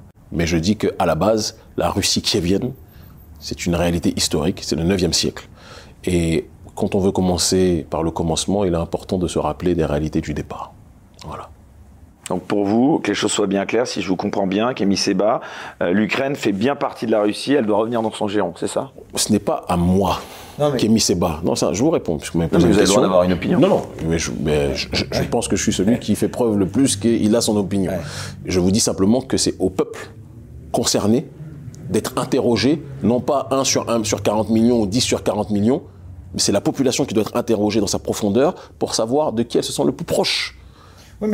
Excusez-moi, avec cette optique, euh, jusqu'où on doit aller euh, Est-ce que euh, on doit encore aller à la reconquête de, je sais pas, d'autres territoires par la Russie historique? Par exemple, Poutine, il pourrait aller jusqu'à reconquérir la moitié de l'Allemagne, par exemple si on va jusqu'au bout de ce raisonnement. L'Allemagne est une Russie, était la Russie historique. Soyons sérieux un peu dans l'analyse, s'il vous plaît. Vous ne confondons pas l'influence soviétique vis-à-vis bah, la Russie, de la RDA, selon vous, a récupéré tous les territoires de l'ex-URSS, c'est ça? Ce n'est pas ce que nous disons. Vous dites pas Il y a aujourd'hui, je vous le dis, une addition de différents blocs. Quand on parle de la multipolarité géopolitique, on parle de la nécessité pour chaque peuple de s'organiser en fonction de son bloc civilisationnel. L'Allemagne euh, de l'Est, l'ancienne RDA, euh, contrairement à la RFA qui était l'Allemagne de l'Ouest en tant que telle, n'est pas une population, euh, qu'on le dise clairement, russe ou, ou historiquement russe. Ce n'est pas vrai, ce serait mentir que de dire cela. Par contre, il y a un bloc civilisationnel qui existe, qui est réel, D'accord? Certains théorisent notamment cela à travers le racisme. Ce n'est pas à moi d'en parler. Je ne suis pas le porte-parole de ce courant. C'est leur réalité. Mais je dis que, de la même façon que nous, dans la dimension du panafricanisme, nous estimons que nous devons être dans cette unité des diverses formes d'africanité pour constituer un bloc pour nous faire entendre et respecter dans ce concert des nations. De la même façon que euh, en Amérique du Sud, euh, l'idéologie promue par Simon Bolivar est aujourd'hui portée par Maduro, hier portée par euh, Monsieur l'ancien président Hugo Chavez, paix à son âme, et dans d'autres contrées du monde, chacun comprend que si vous ne fonctionnez pas comme un bloc, vous ne pourrez pas vous faire entendre. Il y a une entité qui accepte d'agir comme un bloc, les États-Unis les États-Unis d'Amérique, c'est des, États qui s'unissent pour constituer un bloc, et leur, et toutou, que sont euh, l'Union européenne, évidemment, parce que c'est sur leurs clébards, leurs animaux de compagnie, disons les choses telles qu'elles sont, je parle des dirigeants, pas du bas peuple, très important, et ces derniers acceptent de vivre comme des blocs, mais refusent que les autres puissent le faire. Poutine est dans cette démarche de se dire qu'il faut fonctionner tel un bloc et euh, transcender ce qui a été fracturé par des forces exogènes qui voulaient déstabiliser son histoire et déstabiliser ses peuples. Je pense, et je terminerai par là, et pour finir, parce que je ne suis pas là pour parler. Non, non, mais on a un, entretien très long, hein. on a encore une heure d'entretien, hein, donc. Euh, c'est un cadeau de rendez-vous, même si je vous aime bien. Non, non, mais on a encore une heure, vous voyez. Mais, mais en gros, et je terminerai par là, euh, c'est au peuple nous, nous, connaissons bien cette région parce que comme j'ai été invité, je suis invité pour faire des conférences avec notre ONG à différents endroits dans le monde, cette région, nous la connaissons très bien, nous y retournerons d'ailleurs prochainement. Je peux vous dire que les populations sont beaucoup plus nuancées que ce que vous voulez faire penser sur la prétendue négative influence russe. Il y a des gens qui sont conscients de leur histoire, beaucoup plus que la manipulation médiatique, que ce que les, les médias occidentaux essayent de faire croire pour le reste du monde. Mais justement, ça va nous amener à une transition euh, tout à fait naturelle pour parler d'autres sujets. Mais encore une fois, j'aimerais savoir, euh, quand Vladimir Poutine parle des dirigeants ukrainiens comme des nazis, est-ce que ça c'est euh, anecdotique C'est moi je sais je, sais pourquoi il le fait, c'est parce qu'il y a des milices justement euh, nazies qui ont été instrumentalisées ou, ou instrumentalisées, ça voudrait dire qu'elles seraient pas forcément conscientes, mais qui, qui ont été outillées et utilisées par l'oligarchie américaine pour euh, prendre le pouvoir euh, à certains endroits euh, de l'appareil étatique ukrainien. C'est une réalité. Et c'est la preuve que différents courants qui sont censés être contraires savent se retrouver face à un ennemi commun qui est aujourd'hui euh, le pouvoir russe, qui est un pouvoir qui tient, comme le pouvoir chinois est un pouvoir qui tient, comme euh, dans d'autres cadres et à moindre échelle, le pouvoir iranien est un pouvoir qui tient et qui les dérange. Il y a des choses qui dérangent profondément l'oligarchie américaine et ils savent fermer les yeux sur euh, des anciens ennemis qui deviennent des nouveaux alliés quand ça leur permet d'asseoir leur hégémonie. Et quand Poutine utilise cette phraséologie, il sait exactement ce qu'il fait, même si moi, cette, cette euh, qualification euh, nazie par-ci, par-là, etc., commence aussi à être fatigante. Euh, J'aime affronter les gens sur le terrain de leurs idées, mais il y a des milices néo-nazis qui ont été instrumentalisées par, par l'administration américaine, reconnaissons-le, et les vrais le savent. Il a été, euh, Vladimir Poutine, jusqu'à dire, euh, je cite, que l'Ukraine était une colonie des États-Unis qui dirigerait toutes les instances, y compris celles visant à lutter contre la corruption. Et ça, c'est vrai, que ce sujet de la corruption en Ukraine, on n'en parle plus beaucoup. Oui, on n'en parle plus beaucoup. Et c'est une colonie américaine, c'est une colonie occidentale, mais plus précisément américaine, puisque les États-Unis sont la capitale de l'Occident aujourd'hui dans le monde, qu'on le veuille ou pas. Et je vous dis encore une fois, c'est un discours qui est rare peut-être pour vous en France. Nous qui vivons en Afrique et qui voyageons partout dans le monde, en dehors souvent de l'Occident, je peux vous concéder que c'est un, une réflexion qui est partagée par les trois quarts, euh, en tout cas une grande partie des populations dans ce monde. Tout le monde sait euh, ce que ce que l'Occident est en train de faire aujourd'hui dans cette région. C'est ce qu'ils ont fait d'ailleurs ailleurs, objectivement. Voilà. Alors justement, plus largement, Kémy Seba, euh, finalement, euh, vous en parliez, euh, qu'est-ce que dit ce conflit de l'opposition séculaire entre l'Orient et l'Occident et plus largement de la civilisation? Occidentale que vous pourfendez donc hein, dans tous vos différents livres et, prises de parole On a vu que Poutine a tenu donc des propos très durs contre l'Occident ces dernières semaines. la Chine, qui est donc alliée à la Russie, est aussi dans le même état d'esprit. Le président chinois a notamment prononcé des discours où il dénonce, je cite, la laideur de l'Occident. Euh, finalement, est-ce qu'on n'assiste pas à la formation d'un nouvel axe Chine-Russie, l'axe oriental, contre l'ancien axe USA-Europe Moi, je pense que ça serait une erreur de, géographiser euh, ou géographiser, je pense. Enfin, on comprend. Euh, peu importe, en tout cas, de, d'asseoir la réflexion en essayant de la lier à un espace en tant que tel. Non, je, je crois que c'est beaucoup plus complexe que cela. Samuel Huntington parlait du choc des civilisations. Mais je pense qu'il parlait d'une civilisation en effet occidentale contre une civilisation orientale. Moi, je pense, pour aller plus loin et peut-être dans une dynamique guénonienne, qu'on assiste aujourd'hui à un conflit de civilisation, à, un conflit euh, du monde moderne et face au monde traditionnel. Qu'il y a des nations pour qui la tradition, avec un grand T, est l'obsession. Euh, on vit dans un monde occidental où on vous fait croire que ce qui est du domaine du passé, ce qui est du domaine du terroir, ce qui est du domaine de l'enracinement, c'est mal, c'est de la barbarie. Que le progrès, euh, progrès aujourd'hui, un homme peut enceinter, accoucher, euh, vous pouvez vous appeler Jérôme et donner naissance à quelqu'un, je ne sais pas par quel. Donc vous acceptez justement cette critique de l'Occident, c'est intéressant l'exemple que vous citez là, comme une civilisation décadente. Mais il y a une dégénérescence qui est réelle, qui est promue par l'oligarchie occidentale, et vous verrez plein de petits occidentaux des prolétaires occidentaux, des campagnards occidentaux, des gens des villages, des gens du bas peuple qui n'ont rien, qui seront les premiers à dire que l'élite occidentale est décadente. C'est pas une critique de Kémy Seba, c'est pas une critique du président chinois, c'est pas une critique de Vladimir Poutine, c'est une critique qui est partagée par tous ceux qui sont dans une démarche d'enracinement et qui sont bien plus nombreux qu'on le croit. Non, mais là, pareil, j'ai envie de vous retourner. Euh, qu'est-ce qui, vous avez des, chiffres là-dessus? Bah, Moi, j'ai vécu 15 ans de ma vie dans, le, dans les villages. Je sais pas si vous êtes un natif de région parisienne et du Paris 16e, mais si vous allez en dehors de cette circonférence, bah, justement, c'est une question provocatrice. Si vous allez en dehors de cette région, vous verrez qu'il y a quand même beaucoup de gens qui sont dans cette démarche d'enracinement. Et cette histoire de pour donner un exemple simple, hein, mais du progrès occidental que je schématise par cette image qui est magnifique, d'un Jérôme qui peut devenir papa, euh, papa, on l'est tous, enfin, je souhaite qu'on le soit, mais euh, euh, qui puisse accoucher euh, sur son lit d'hôpital, si vous vous trouvez que c'est magnifique, bien chacun son Jérôme. Moi, mon Jérôme, ça sera mon camarade, mais ça ne sera pas le, la personne qui accouchera de mon enfant. C'est sûr et certain. Et ça, et ça, c'est le progrès. Peut-être que veulent vos élites, c'est mignon. Mais il y a d'autres nations qui estiment que ce que vous appelez progrès, c'est dégénérescence, et qui estiment qu'ils qu'ils peuvent avoir le droit d'avoir une autre vision et perception du monde. Et donc, pour reprendre ce livre, et je demande à tout le monde de le lire, j'aurais dû faire si j'étais un commerçant, un boutiquier, la promotion de mes ouvrages. Mais je suis là pour que les gens comprennent le monde dans lequel on vit. René Guénon, blanc de son état, métaphysicien, avait résumé le monde avec une subtilité, une puissance et une profondeur qui dépassent l'entendement. La crise du monde moderne, nous y sommes aujourd'hui. Et face à ce monde moderne qui est en train de s'effondrer... La crise du monde moderne, c'est le, nom de cet ouvrage, d'accord. L'un de ses plus grands ouvrages, d'accord Et face à cette, à cette décadence, justement, euh, du moderniste occidental, il y a des contrées traditionnelles, la Chine, euh, la Russie, l'Iran, d'accord? Et d'autres nations, et aussi en Afrique, pas les élites euh, cosmopolites qui sont dans une démarche d'être en concubinage incestueux avec l'oligarchie néolibérale occidentale, parce que les, élites africaines, si je commence à en parler, en deux heures d'émission ne seront pas suffisantes, mais euh, le bas peuple africain est dans cette logique d'enracinement aussi. Et donc, l'ultime fort du colonialisme, c'est le globalisme.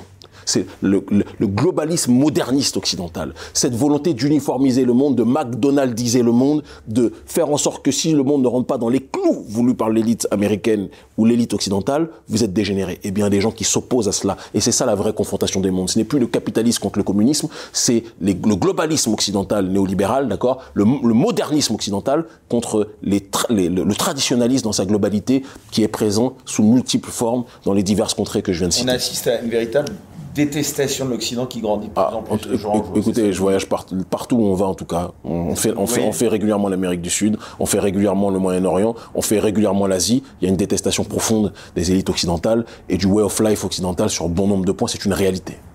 Selon vous, Camille Seba, quel est le plus grand ennemi de l'Occident aujourd'hui, ou, à tout le moins le plus dangereux? La Chine ou la Russie? Le plus grand ennemi de l'Occident et de la population occidentale, c'est son élite occidentale elle-même. C'est ni la Chine, c'est ni la Russie, c'est ni les autres.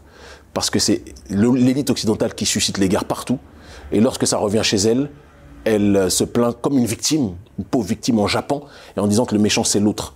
Mais je le redis, une civilisation n'est détruite par l'extérieur que si elle est rongée de l'intérieur. Le véritable problème de l'Occident, c'est son élite décadente qui est en train d'orienter sa population dans une chute sans fond. Et il faut arrêter, enrayer cela. C'est un message, un appel que je dis à tous les prolétaires occidentaux que je vois.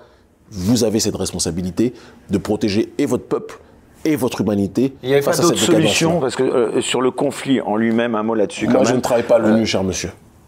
Il n'y a pas d'autre solution Je ne travaille pas à l'ONU, je ne suis que le président d'une ONG qui s'appelle Urgence panafricaniste et qui n'a pas de mandat à l'ONU.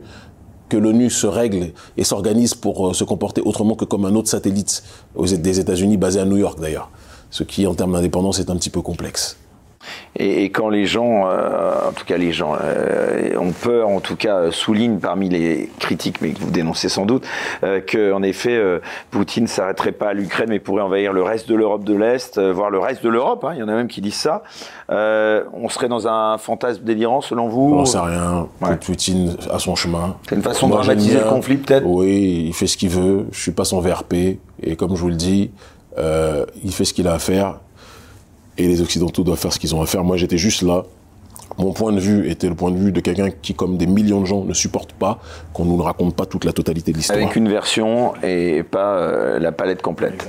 Alors, on va maintenant euh, être comme ça, amorcer euh, tranquillement la transition vers d'autres sujets, mais euh, c'est important. Eh non, mais vous voyez, ça ne fait qu'une heure, mais comme vous parlez très vite, eh ben, ça nous donne l'impression qu'on a parlé. J'essaie de donner un certain nombre d'informations à force d'être censuré dans les médias que vous connaissez non, non, mais là, vous ne l'êtes pas, et on vous le garantit. En tout cas, j'aimerais justement bah, qu'on en parle, justement, de cette liberté d'expression, traitement médiatique qui est, est, fait, alors bien sûr de la, de la crise en Russie, selon vous, et que vous dénoncez. alors, vous appelez les médias euh, mensonges, hein, c'est ça, hein, euh, je ne me trompe pas. C'est pas mon appellation, c'est l'appellation d'un Belge, un historien belge, j'apprécie sur une certaine mesure. J'ai beaucoup d'autres critiques à faire vis-à-vis de lui, mais c'est un courageux combattant, Michel Collomb, journaliste d'investigation, euh, qui a été le premier à conceptualiser euh, ce terme-là, média mensonge. Je trouvais que ça avait du sens, même si c'est pas. C'est vrai qu'on entend beaucoup, et là je vous l'accorde, sur BFM TV, sur les autres médias mainstream, que Vladimir Poutine serait devenu fou, avec toute une dramatisation donc sur la santé mentale du président de la Fédération de Russie.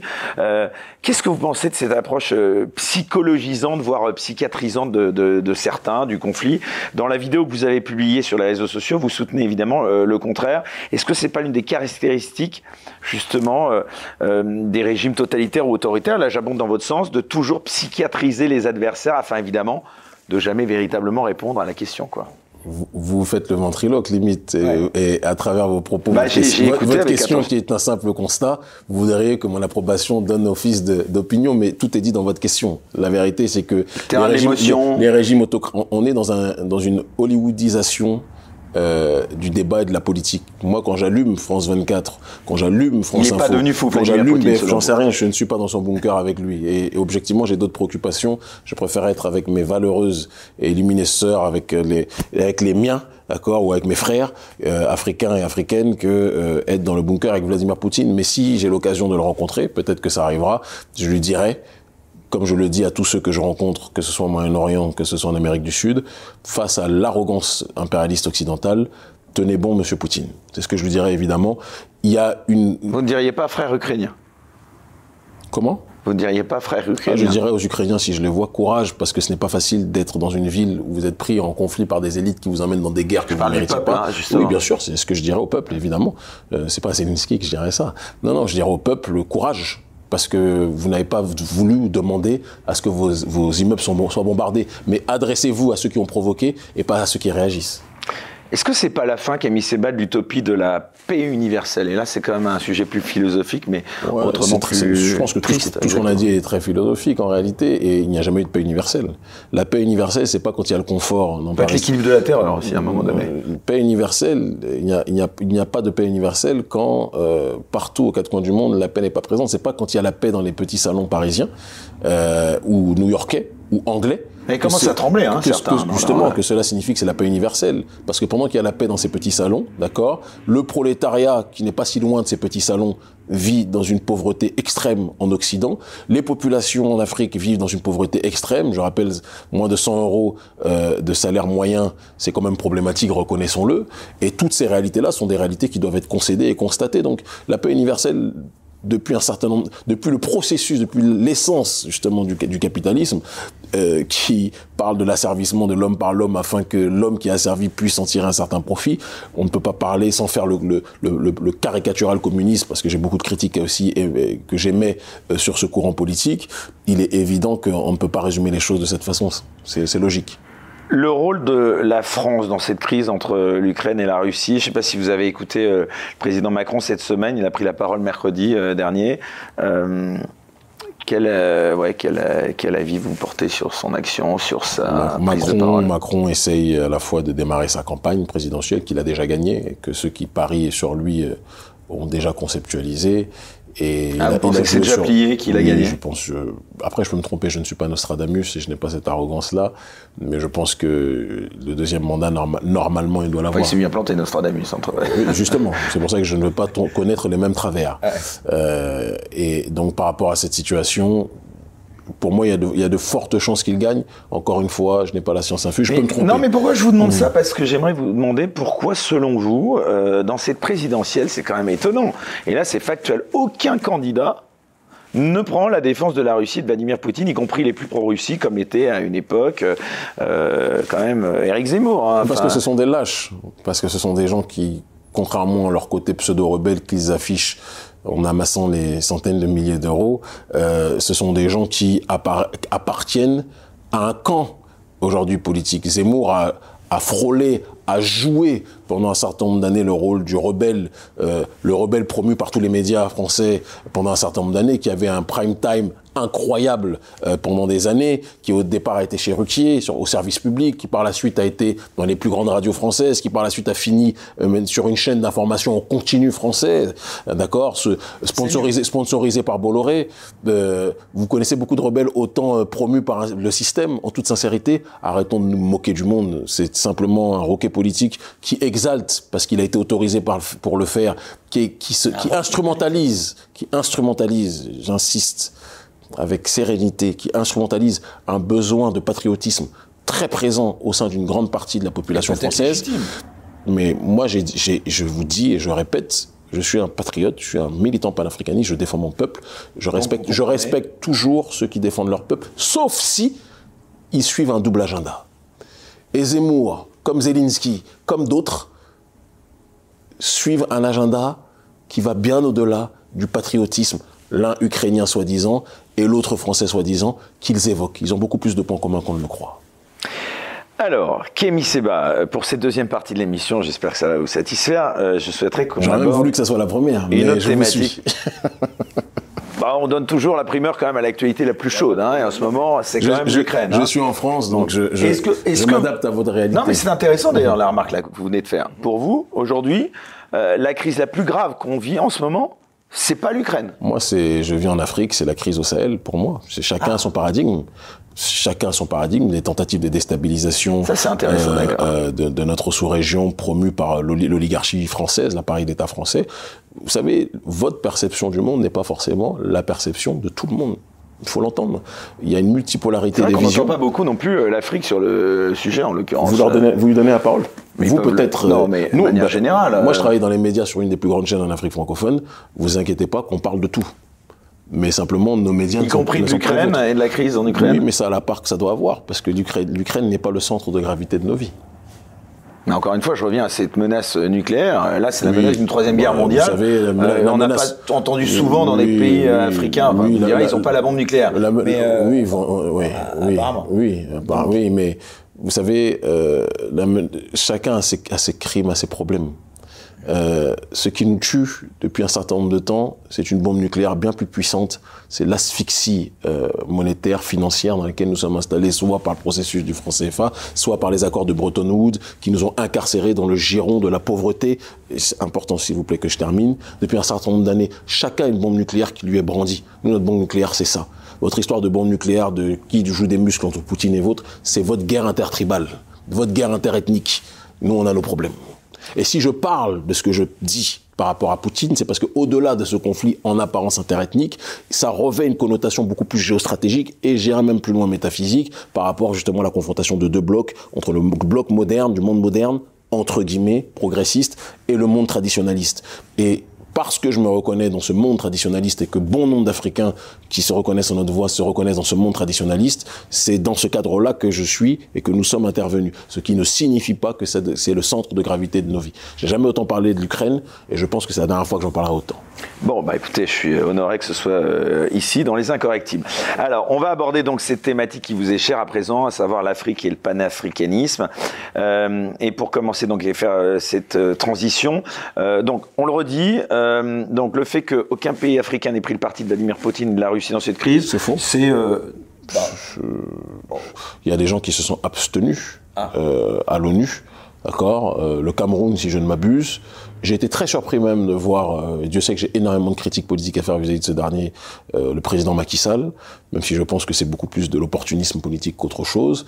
Euh, donc, euh, l'Érythrée, si je ne m'abuse, a aussi euh, apporté son soutien, ou du moins a refusé les sanctions vis-à-vis de la Russie. Les choses sont un petit peu plus complexes que ça. Voilà. D'accord, bah c'était intéressant que vous mettiez les, les pendules à l'heure.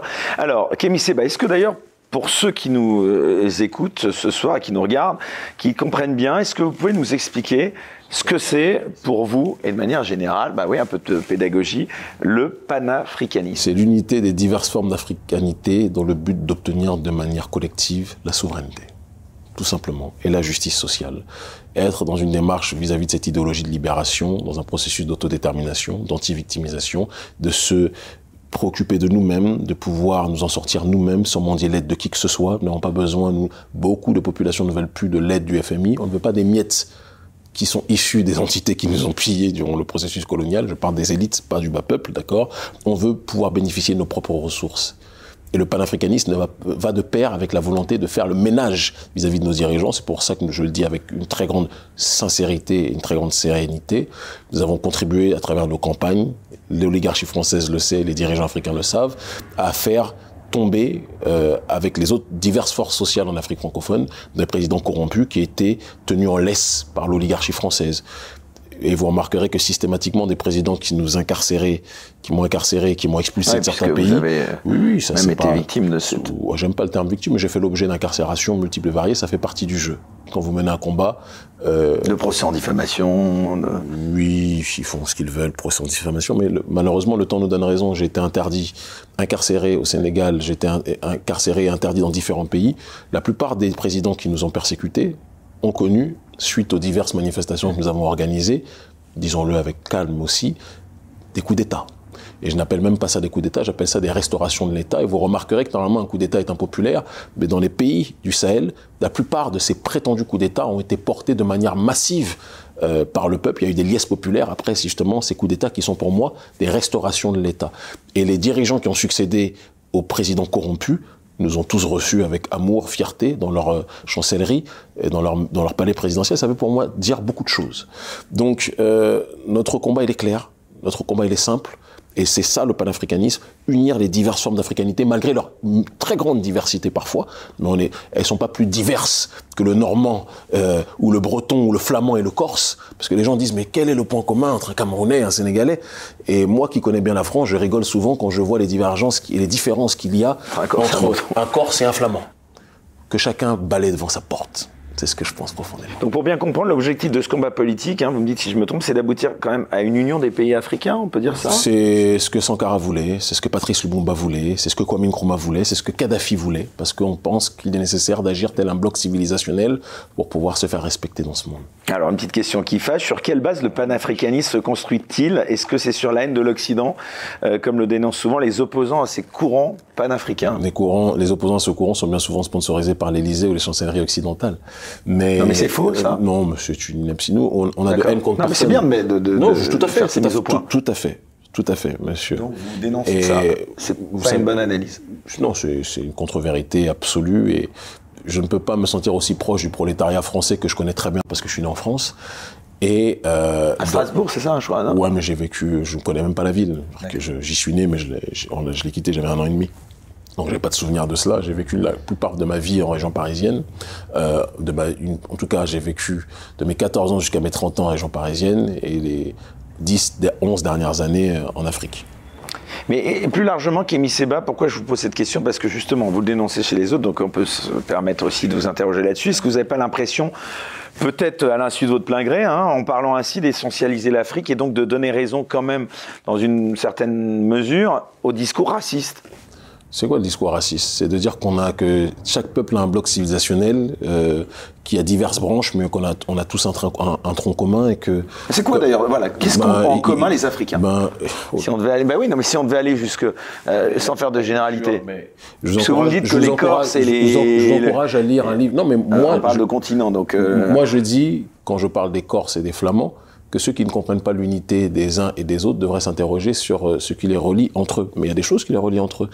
J'ai juste, j'ai juste, juste à poser, et juste, juste à poser deux séquences pour vous montrer Bien que sûr. chacun devait balayer devant sa porte avant d'aller chercher les différences chez les autres. Mais il y a des points communs entre eux. Et maintenant, les Africains, je vous recommande un livre qui est magnifique et extraordinaire, qui s'appelle Nation et Agriculture, d'un historien qui s'appelle Sharon d'accord, et qui euh, euh, a résumé avec une profondeur historique, sociologique euh, et une réalité aussi d'études paléontologiques euh, les différentes racines communes qu'il y avait euh, entre les différentes entités négro-africaines présentes sur le continent africain de manière générale.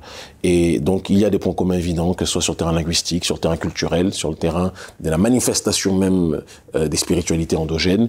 Il y a trop euh, de, de similitudes pour ceux qui prennent la peine de se pencher sérieusement sur ces réalités. Sauf ceux qui ont tout intérêt à ne voir que des divisions, parce qu'ils savent que s'il y a unité, cela risque de réduire leur marge de manœuvre en réalité. Et c'est pour ça que le panafricanisme est autant diabolisé en Occident et paradoxalement aussi populaire sur le continent, de l'avis même des autorités françaises qui ont du mal avec ce courant qu'ils qualifient de populisme euh, à l'africaine, mais qui est en réalité un langage qui parle aux masses africaines parce que les masses ont, ont cette volonté d'unité, contrairement à nos présidents qui veulent vivre à la tête de petits précarés qui sont tous morcelés et tous contrôlés, cooptés par l'oligarchie occidentale.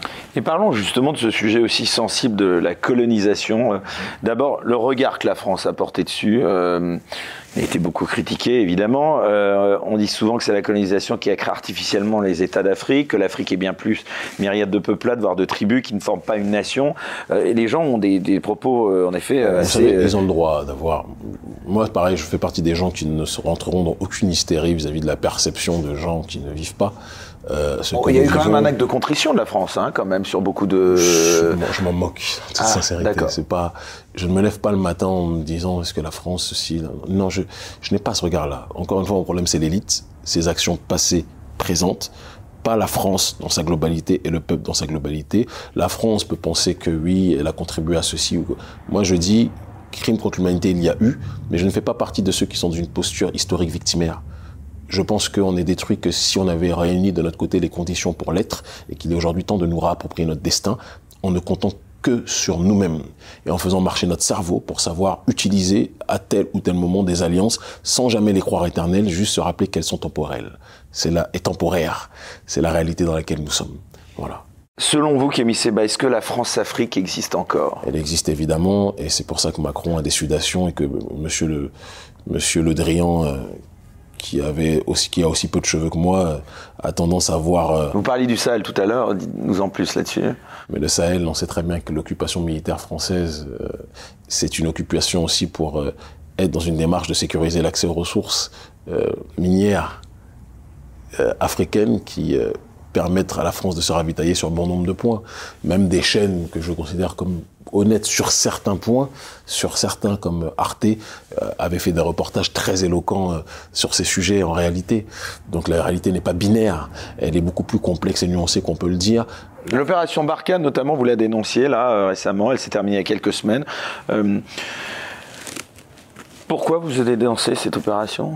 Monsieur, quand des gens qui ont contribué à déstabiliser votre sous-région viennent après jouer les pompiers, c'est eux qui ont contribué à détruire euh, l'oligarchie française et les élites occidentales, la Libye, qui a dérégulé la sous-région, qui a déstabilisé la sous-région. Ceux qui ont détruit, qui ont mis le feu dans votre jardin, vous disent maintenant qu'ils veulent sécuriser votre maison. Et on se rend compte que malgré qu'ils ont mis le feu dans votre jardin, les flammes rentrent, ils sont tous dans votre maison, eux sont en train de se servir sur vos ressources, hein, comme l'or à Kidal, comme un certain nombre de ressources qui sont présentes là-bas. Et vous pensez que nous, on va estimer que des gens qui ont contribué à déstabiliser notre région, qui n'ont en rien enrayé la menace qu'ils disaient vouloir combattre, au contraire, comme le dit le Premier ministre, que je salue profondément, Choquel Maïga, euh, qui, ils ont contribué parfois à armer certains groupes, euh, euh, entre guillemets, terroristes, malgré le refus des là, vous y allez malgré, fort, mais, non, mais, je vous dites souvent que la France est responsable du terrorisme. Non, mais vous l'avez dit, euh, Kémy que la France est responsable du terrorisme en Afrique.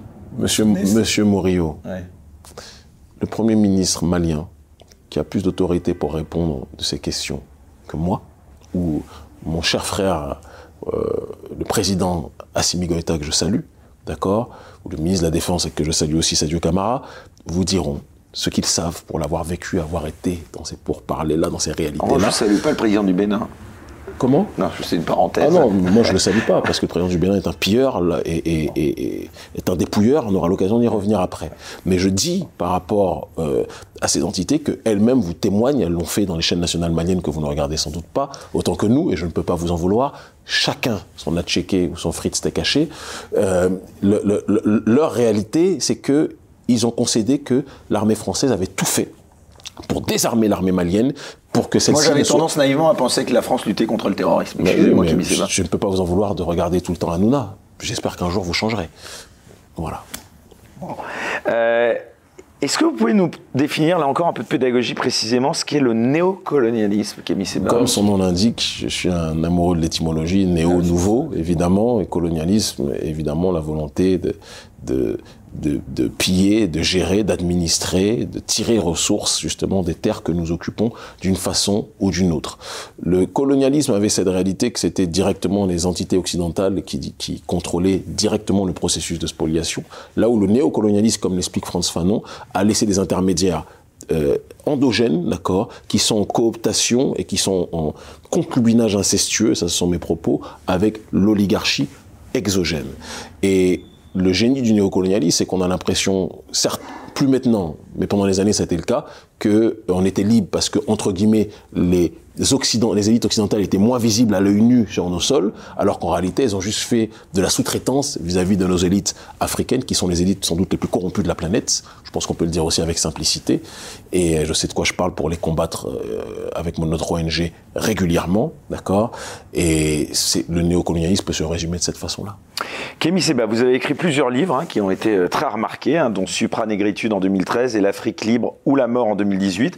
Est-ce que vous pouvez nous en livrer en quelques minutes? Ça va pas être facile, mais quand même la substance générale. La, substance générale, je, Supranégritude était très euh, liée à mon enfance, la genèse de mon engagement politique, euh, là où l'Afrique libre ou la mort parle véritablement concrètement. Vos maîtres, c'était qui moi, je n'ai que Dieu comme maître. C'est très important de le dire. Et je me méfie des gens qui euh, donnent le nom de maître à tout bout de champ. Par contre, euh, des modèles. Ah, voilà, des, sources d'inspiration. Euh, évidemment, euh, Thomas Sankara, évidemment Patrice Emery Lumumba, et celui qui a été probablement le plus responsable du début de mon engagement politique, le docteur Khalid Mohamed.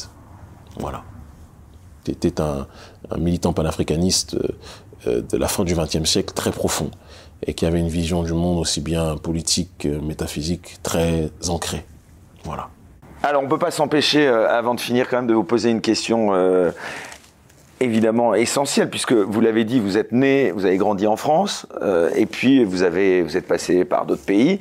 Aujourd'hui, d'ailleurs, je crois que dans quelques temps vous allez repartir en Afrique pour à terme revenir au Bénin, à Cotonou. Cotonou, je rappelle donc la capitale du Bénin pour les gens qui nous regardent. Pourquoi, de manière générale, vous avez quitté la France pour aller vivre à Cotonou, Kémy Seba?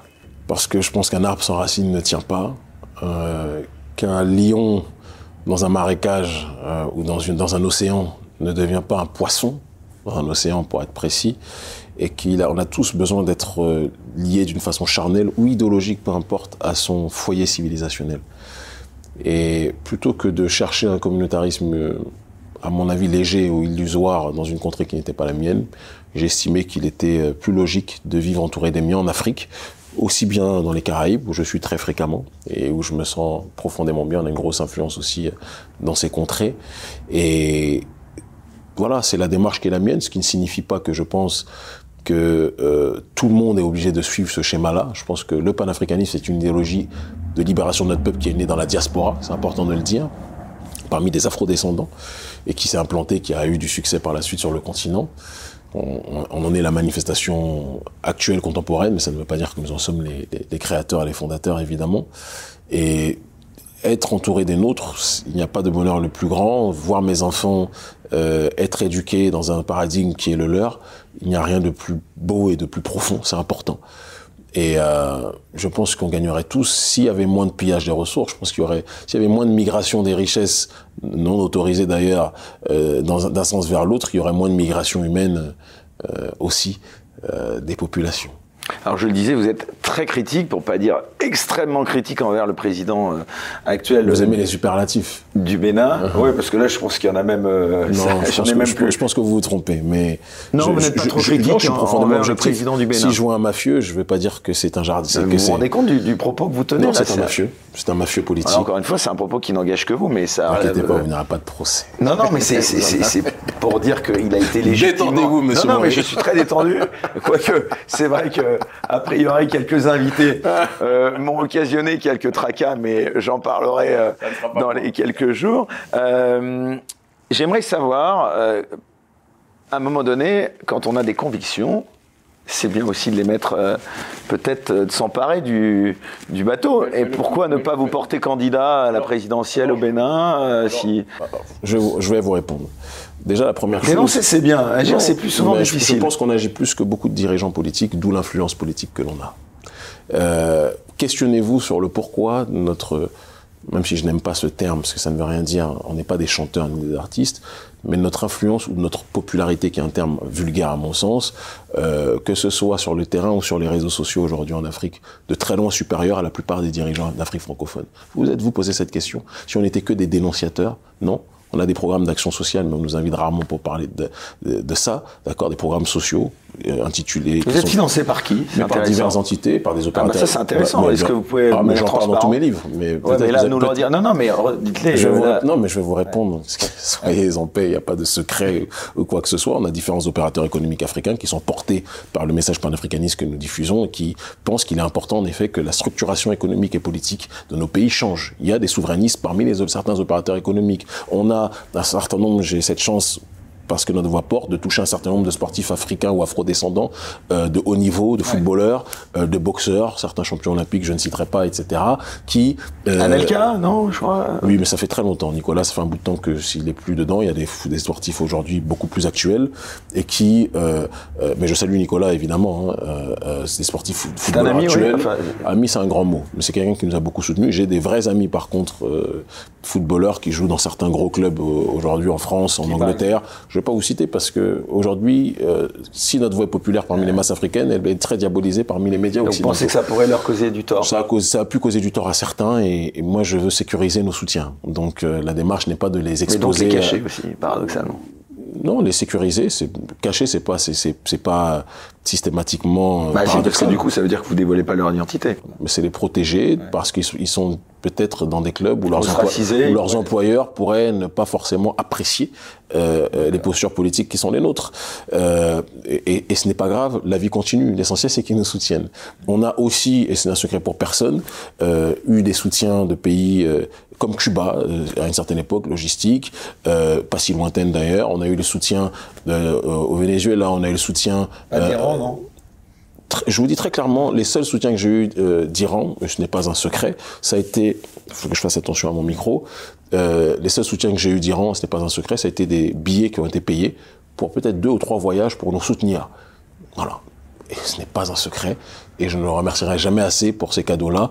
Euh, c'est déjà pas mal. On a eu aussi euh, en Russie des gens qui nous ont soutenus à certains moments pour euh, des billets d'avion parce que ils estimaient que le combat souverainiste que nous menions euh, contre l'hégémonie d'Occident euh, était intéressant pour eux. C'est un secret de Polichinelle. Nous sommes dans une multipolarité géopolitique et donc les pays que je viens de citer, Cuba, Iran, Venezuela, euh, euh, Russie, de, de... juste pour finir, ouais. euh, sont des, des, des, des, partenaires qui ont été des partenaires ponctuels, temporaires, mais aucun d'entre eux n'est éternel. C'est nous, c'est l'Afrique et c'est Dieu qui est éternel en priorité, et nous voulons que l'Afrique aille le plus loin possible, en réalité. Bon, on arrive vraiment au terme de cette émission. Ça a été plus court, euh, hein, l'Afrique, hein Vous voyez, mais bah, non, non, non, mais pas forcément. Vous verrez. Euh, alors, Malheureusement, mais non, non, vous verrez. Euh, en revanche, je, je, parlais de Malcolm X. La comparaison est quand même. Ça c'est pas. Je, je, me reconnais pas. Beaucoup de gens le font. La, enfin, vous aviez eu un prix. Je crois. Vous n'avez pas été chercher un prix aux États-unis. Alors ça, j'ai pas bien compris. Vous avez décidé de pas y aller, c'est ça? Non, le dernier prix que j'ai eu, ouais. c'est en décembre de l'année dernière au Cameroun, où ouais. J'ai été élu leader d'opinion panafricaniste euh, des dernières années euh, pour notre combat politique devant Et un aux États-Unis, il n'y a pas un prix aussi J'ai eu un prix euh, aux États-Unis, le MyPad, Most Influential People of African Descent, qui récompensait notre combat euh, là, panafricaniste. Et j'ai pas été parce que je, ah ouais. je, je non mais qu'on soit très clair. Même le prix au Cameroun, je me suis déplacé par amour parce que le Cameroun c'est une contrée africaine que j'aime profondément, comme la plupart de nos, comme tous nos pays mais j'ai refusé le prix. Voilà, c'est juste que je me suis déplacé aux États-Unis. Les États-Unis, c'est pas un pays que j'apprécie particulièrement, et je veux pas me déplacer, même si j'aime profondément notre peuple qui est là-bas, et beaucoup nous aiment là-bas, mais je veux pas me déplacer pour aller euh, euh, dire que je ne veux pas prendre un prix. Les États-Unis représentent ce que je n'aime pas politiquement, ce que je n'aime pas euh, culturellement, ce que je n'aime pas sur un certain nombre de points. Philosophiquement, c'est un pays qui me donne le dégoût sur bon nombre de points. Et même si j'aime en crever mes semblables là-bas, et beaucoup nous aiment et nous portent énormément, nous supportent pour certains même, mais je ne me vois pas me déplacer là-bas. Je n'ai plus rien à y faire depuis un certain nombre d'années et je l'assume en toute tranquillité. Alors, je ne vais pas me faire l'avocat euh, final euh, du Bénin, mais si au final vous pouvez porter des propos aussi critiques envers le pouvoir en place, est-ce que c'est pas justement le signe aussi d'une démocratie assez ah, Vous êtes sûr, mais vous ne savez pas tout, toutes les censures dont je, que je fais dont donc, je fais sur, donc vous prenez un risque en y retournant alors? Mais j'en prends des risques tout le temps. Ici même, on est surveillé constamment. Partout où je vais, il y a toujours. En France? Ouais. Non, mais c'est intéressant ça. Non, mais bon, c'est pas. Non, non, mais moi, moi, je suis pas quelqu'un qui aime m'étendre. Vous savez, je, je, suis rentré dans un combat politique il y a 20 ans, j'en connaissais les règles. Je ne me suis pas lancé de manière hasardeuse dedans. Vous avez subi, pardon, depuis cette vidéo qui donc a entraîné cette invitation et votre venue dans cette émission, depuis cette vidéo, cette courte vidéo Instagram, vous avez subi des menaces, des pressions? C'est d'abord c'est une vidéo Facebook à la base ouais, qui pardon, était reprise ouais, sur bah, Instagram, moi, mais, mais, en effet, vous l'avez vu, j'ai compris, vous l'avez vu sur Instagram.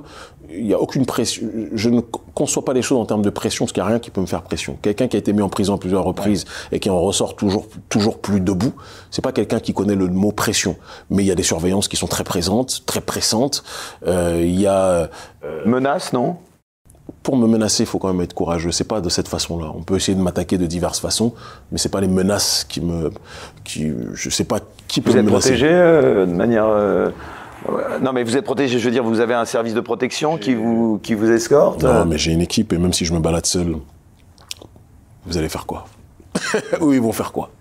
Chacun fait ce qu'il a à faire. Moi, je, mon garant, c'est Dieu. Mon parapluie, c'est Dieu Tout-Puissant. C'est le Seigneur des mondes unique qui n'engendre pas, qui n'a pas été engendré, c'est c'est ma, c'est ma certitude, c'est ma conviction, et c'est ce sur quoi je m'appuie profondément. D'accord. Bah écoutez, Kémy Seba, avant de terminer, juste un mot, la présidentielle. Oui. Vous m'avez dit pour le Bénin, c'est très important. Ouais. Ah bah oui. Parce que c'est important. Il y a diverses façons de faire de la politique. D'accord? Il y a la politique, la participation de la vie de la cité au niveau citoyen, et il y a la politique au niveau institutionnel. Ce que nous faisons aujourd'hui en termes de métapolitique et de politique citoyenne a une influence, à mon sens, bien plus grande dans la sous-région que si j'étais incarcéré uniquement au giron d'une seule contrée. Donc je suis béninois de fait par mes parents, père béninois, mère euh, d'héritage afro-descendant brésilien qui est revenu au Bénin, d'accord? Je suis béninois, mais je suis africain. Et je me sens préoccupé par toutes les problématiques qui touchent notre continent africain dans sa globalité et sa diaspora. Peut-être, je n'ai que 40 ans, viendra le jour, euh, viendra le, c'est relatif, mais viendra le jour où euh, j'aurai plus de poils blonds et je déciderai peut-être d'aller sur la voie institutionnelle. Et vous confrontez peut-être euh, à l'élection. Mais l'élection, vous savez, l'élection, c'est quand une masse de gens décide de voter. Enfin, vote, en tout cas. Tout à fait, ils votent. Mais aujourd'hui, on a d'autres façons de montrer l'adhésion des uns et des autres aux gens. Je regarde de manière et constate en souriant beaucoup aujourd'hui sur les réseaux sociaux, qui ont d'ailleurs remis beaucoup de médias euh, traditionnels à leur place, qui sont parfois obligés d'investir beaucoup d'argent pour avoir une fan base, comme on dit, parce qu'ils savent que c'est important le nombre, ils le savent très bien. Aujourd'hui, moi, j'ai jamais mis un centime, c'est vérifiable, euh, sur quelconque réseaux sociaux, mais je ne connais pas de présidents africains qui sont plus suivis que nous. Ça devrait faire réfléchir.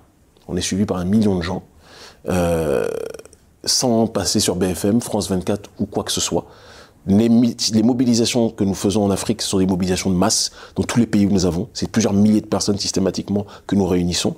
Je pense qu'en termes d'élection et de sélection, euh, le peuple a déjà dit un certain mot.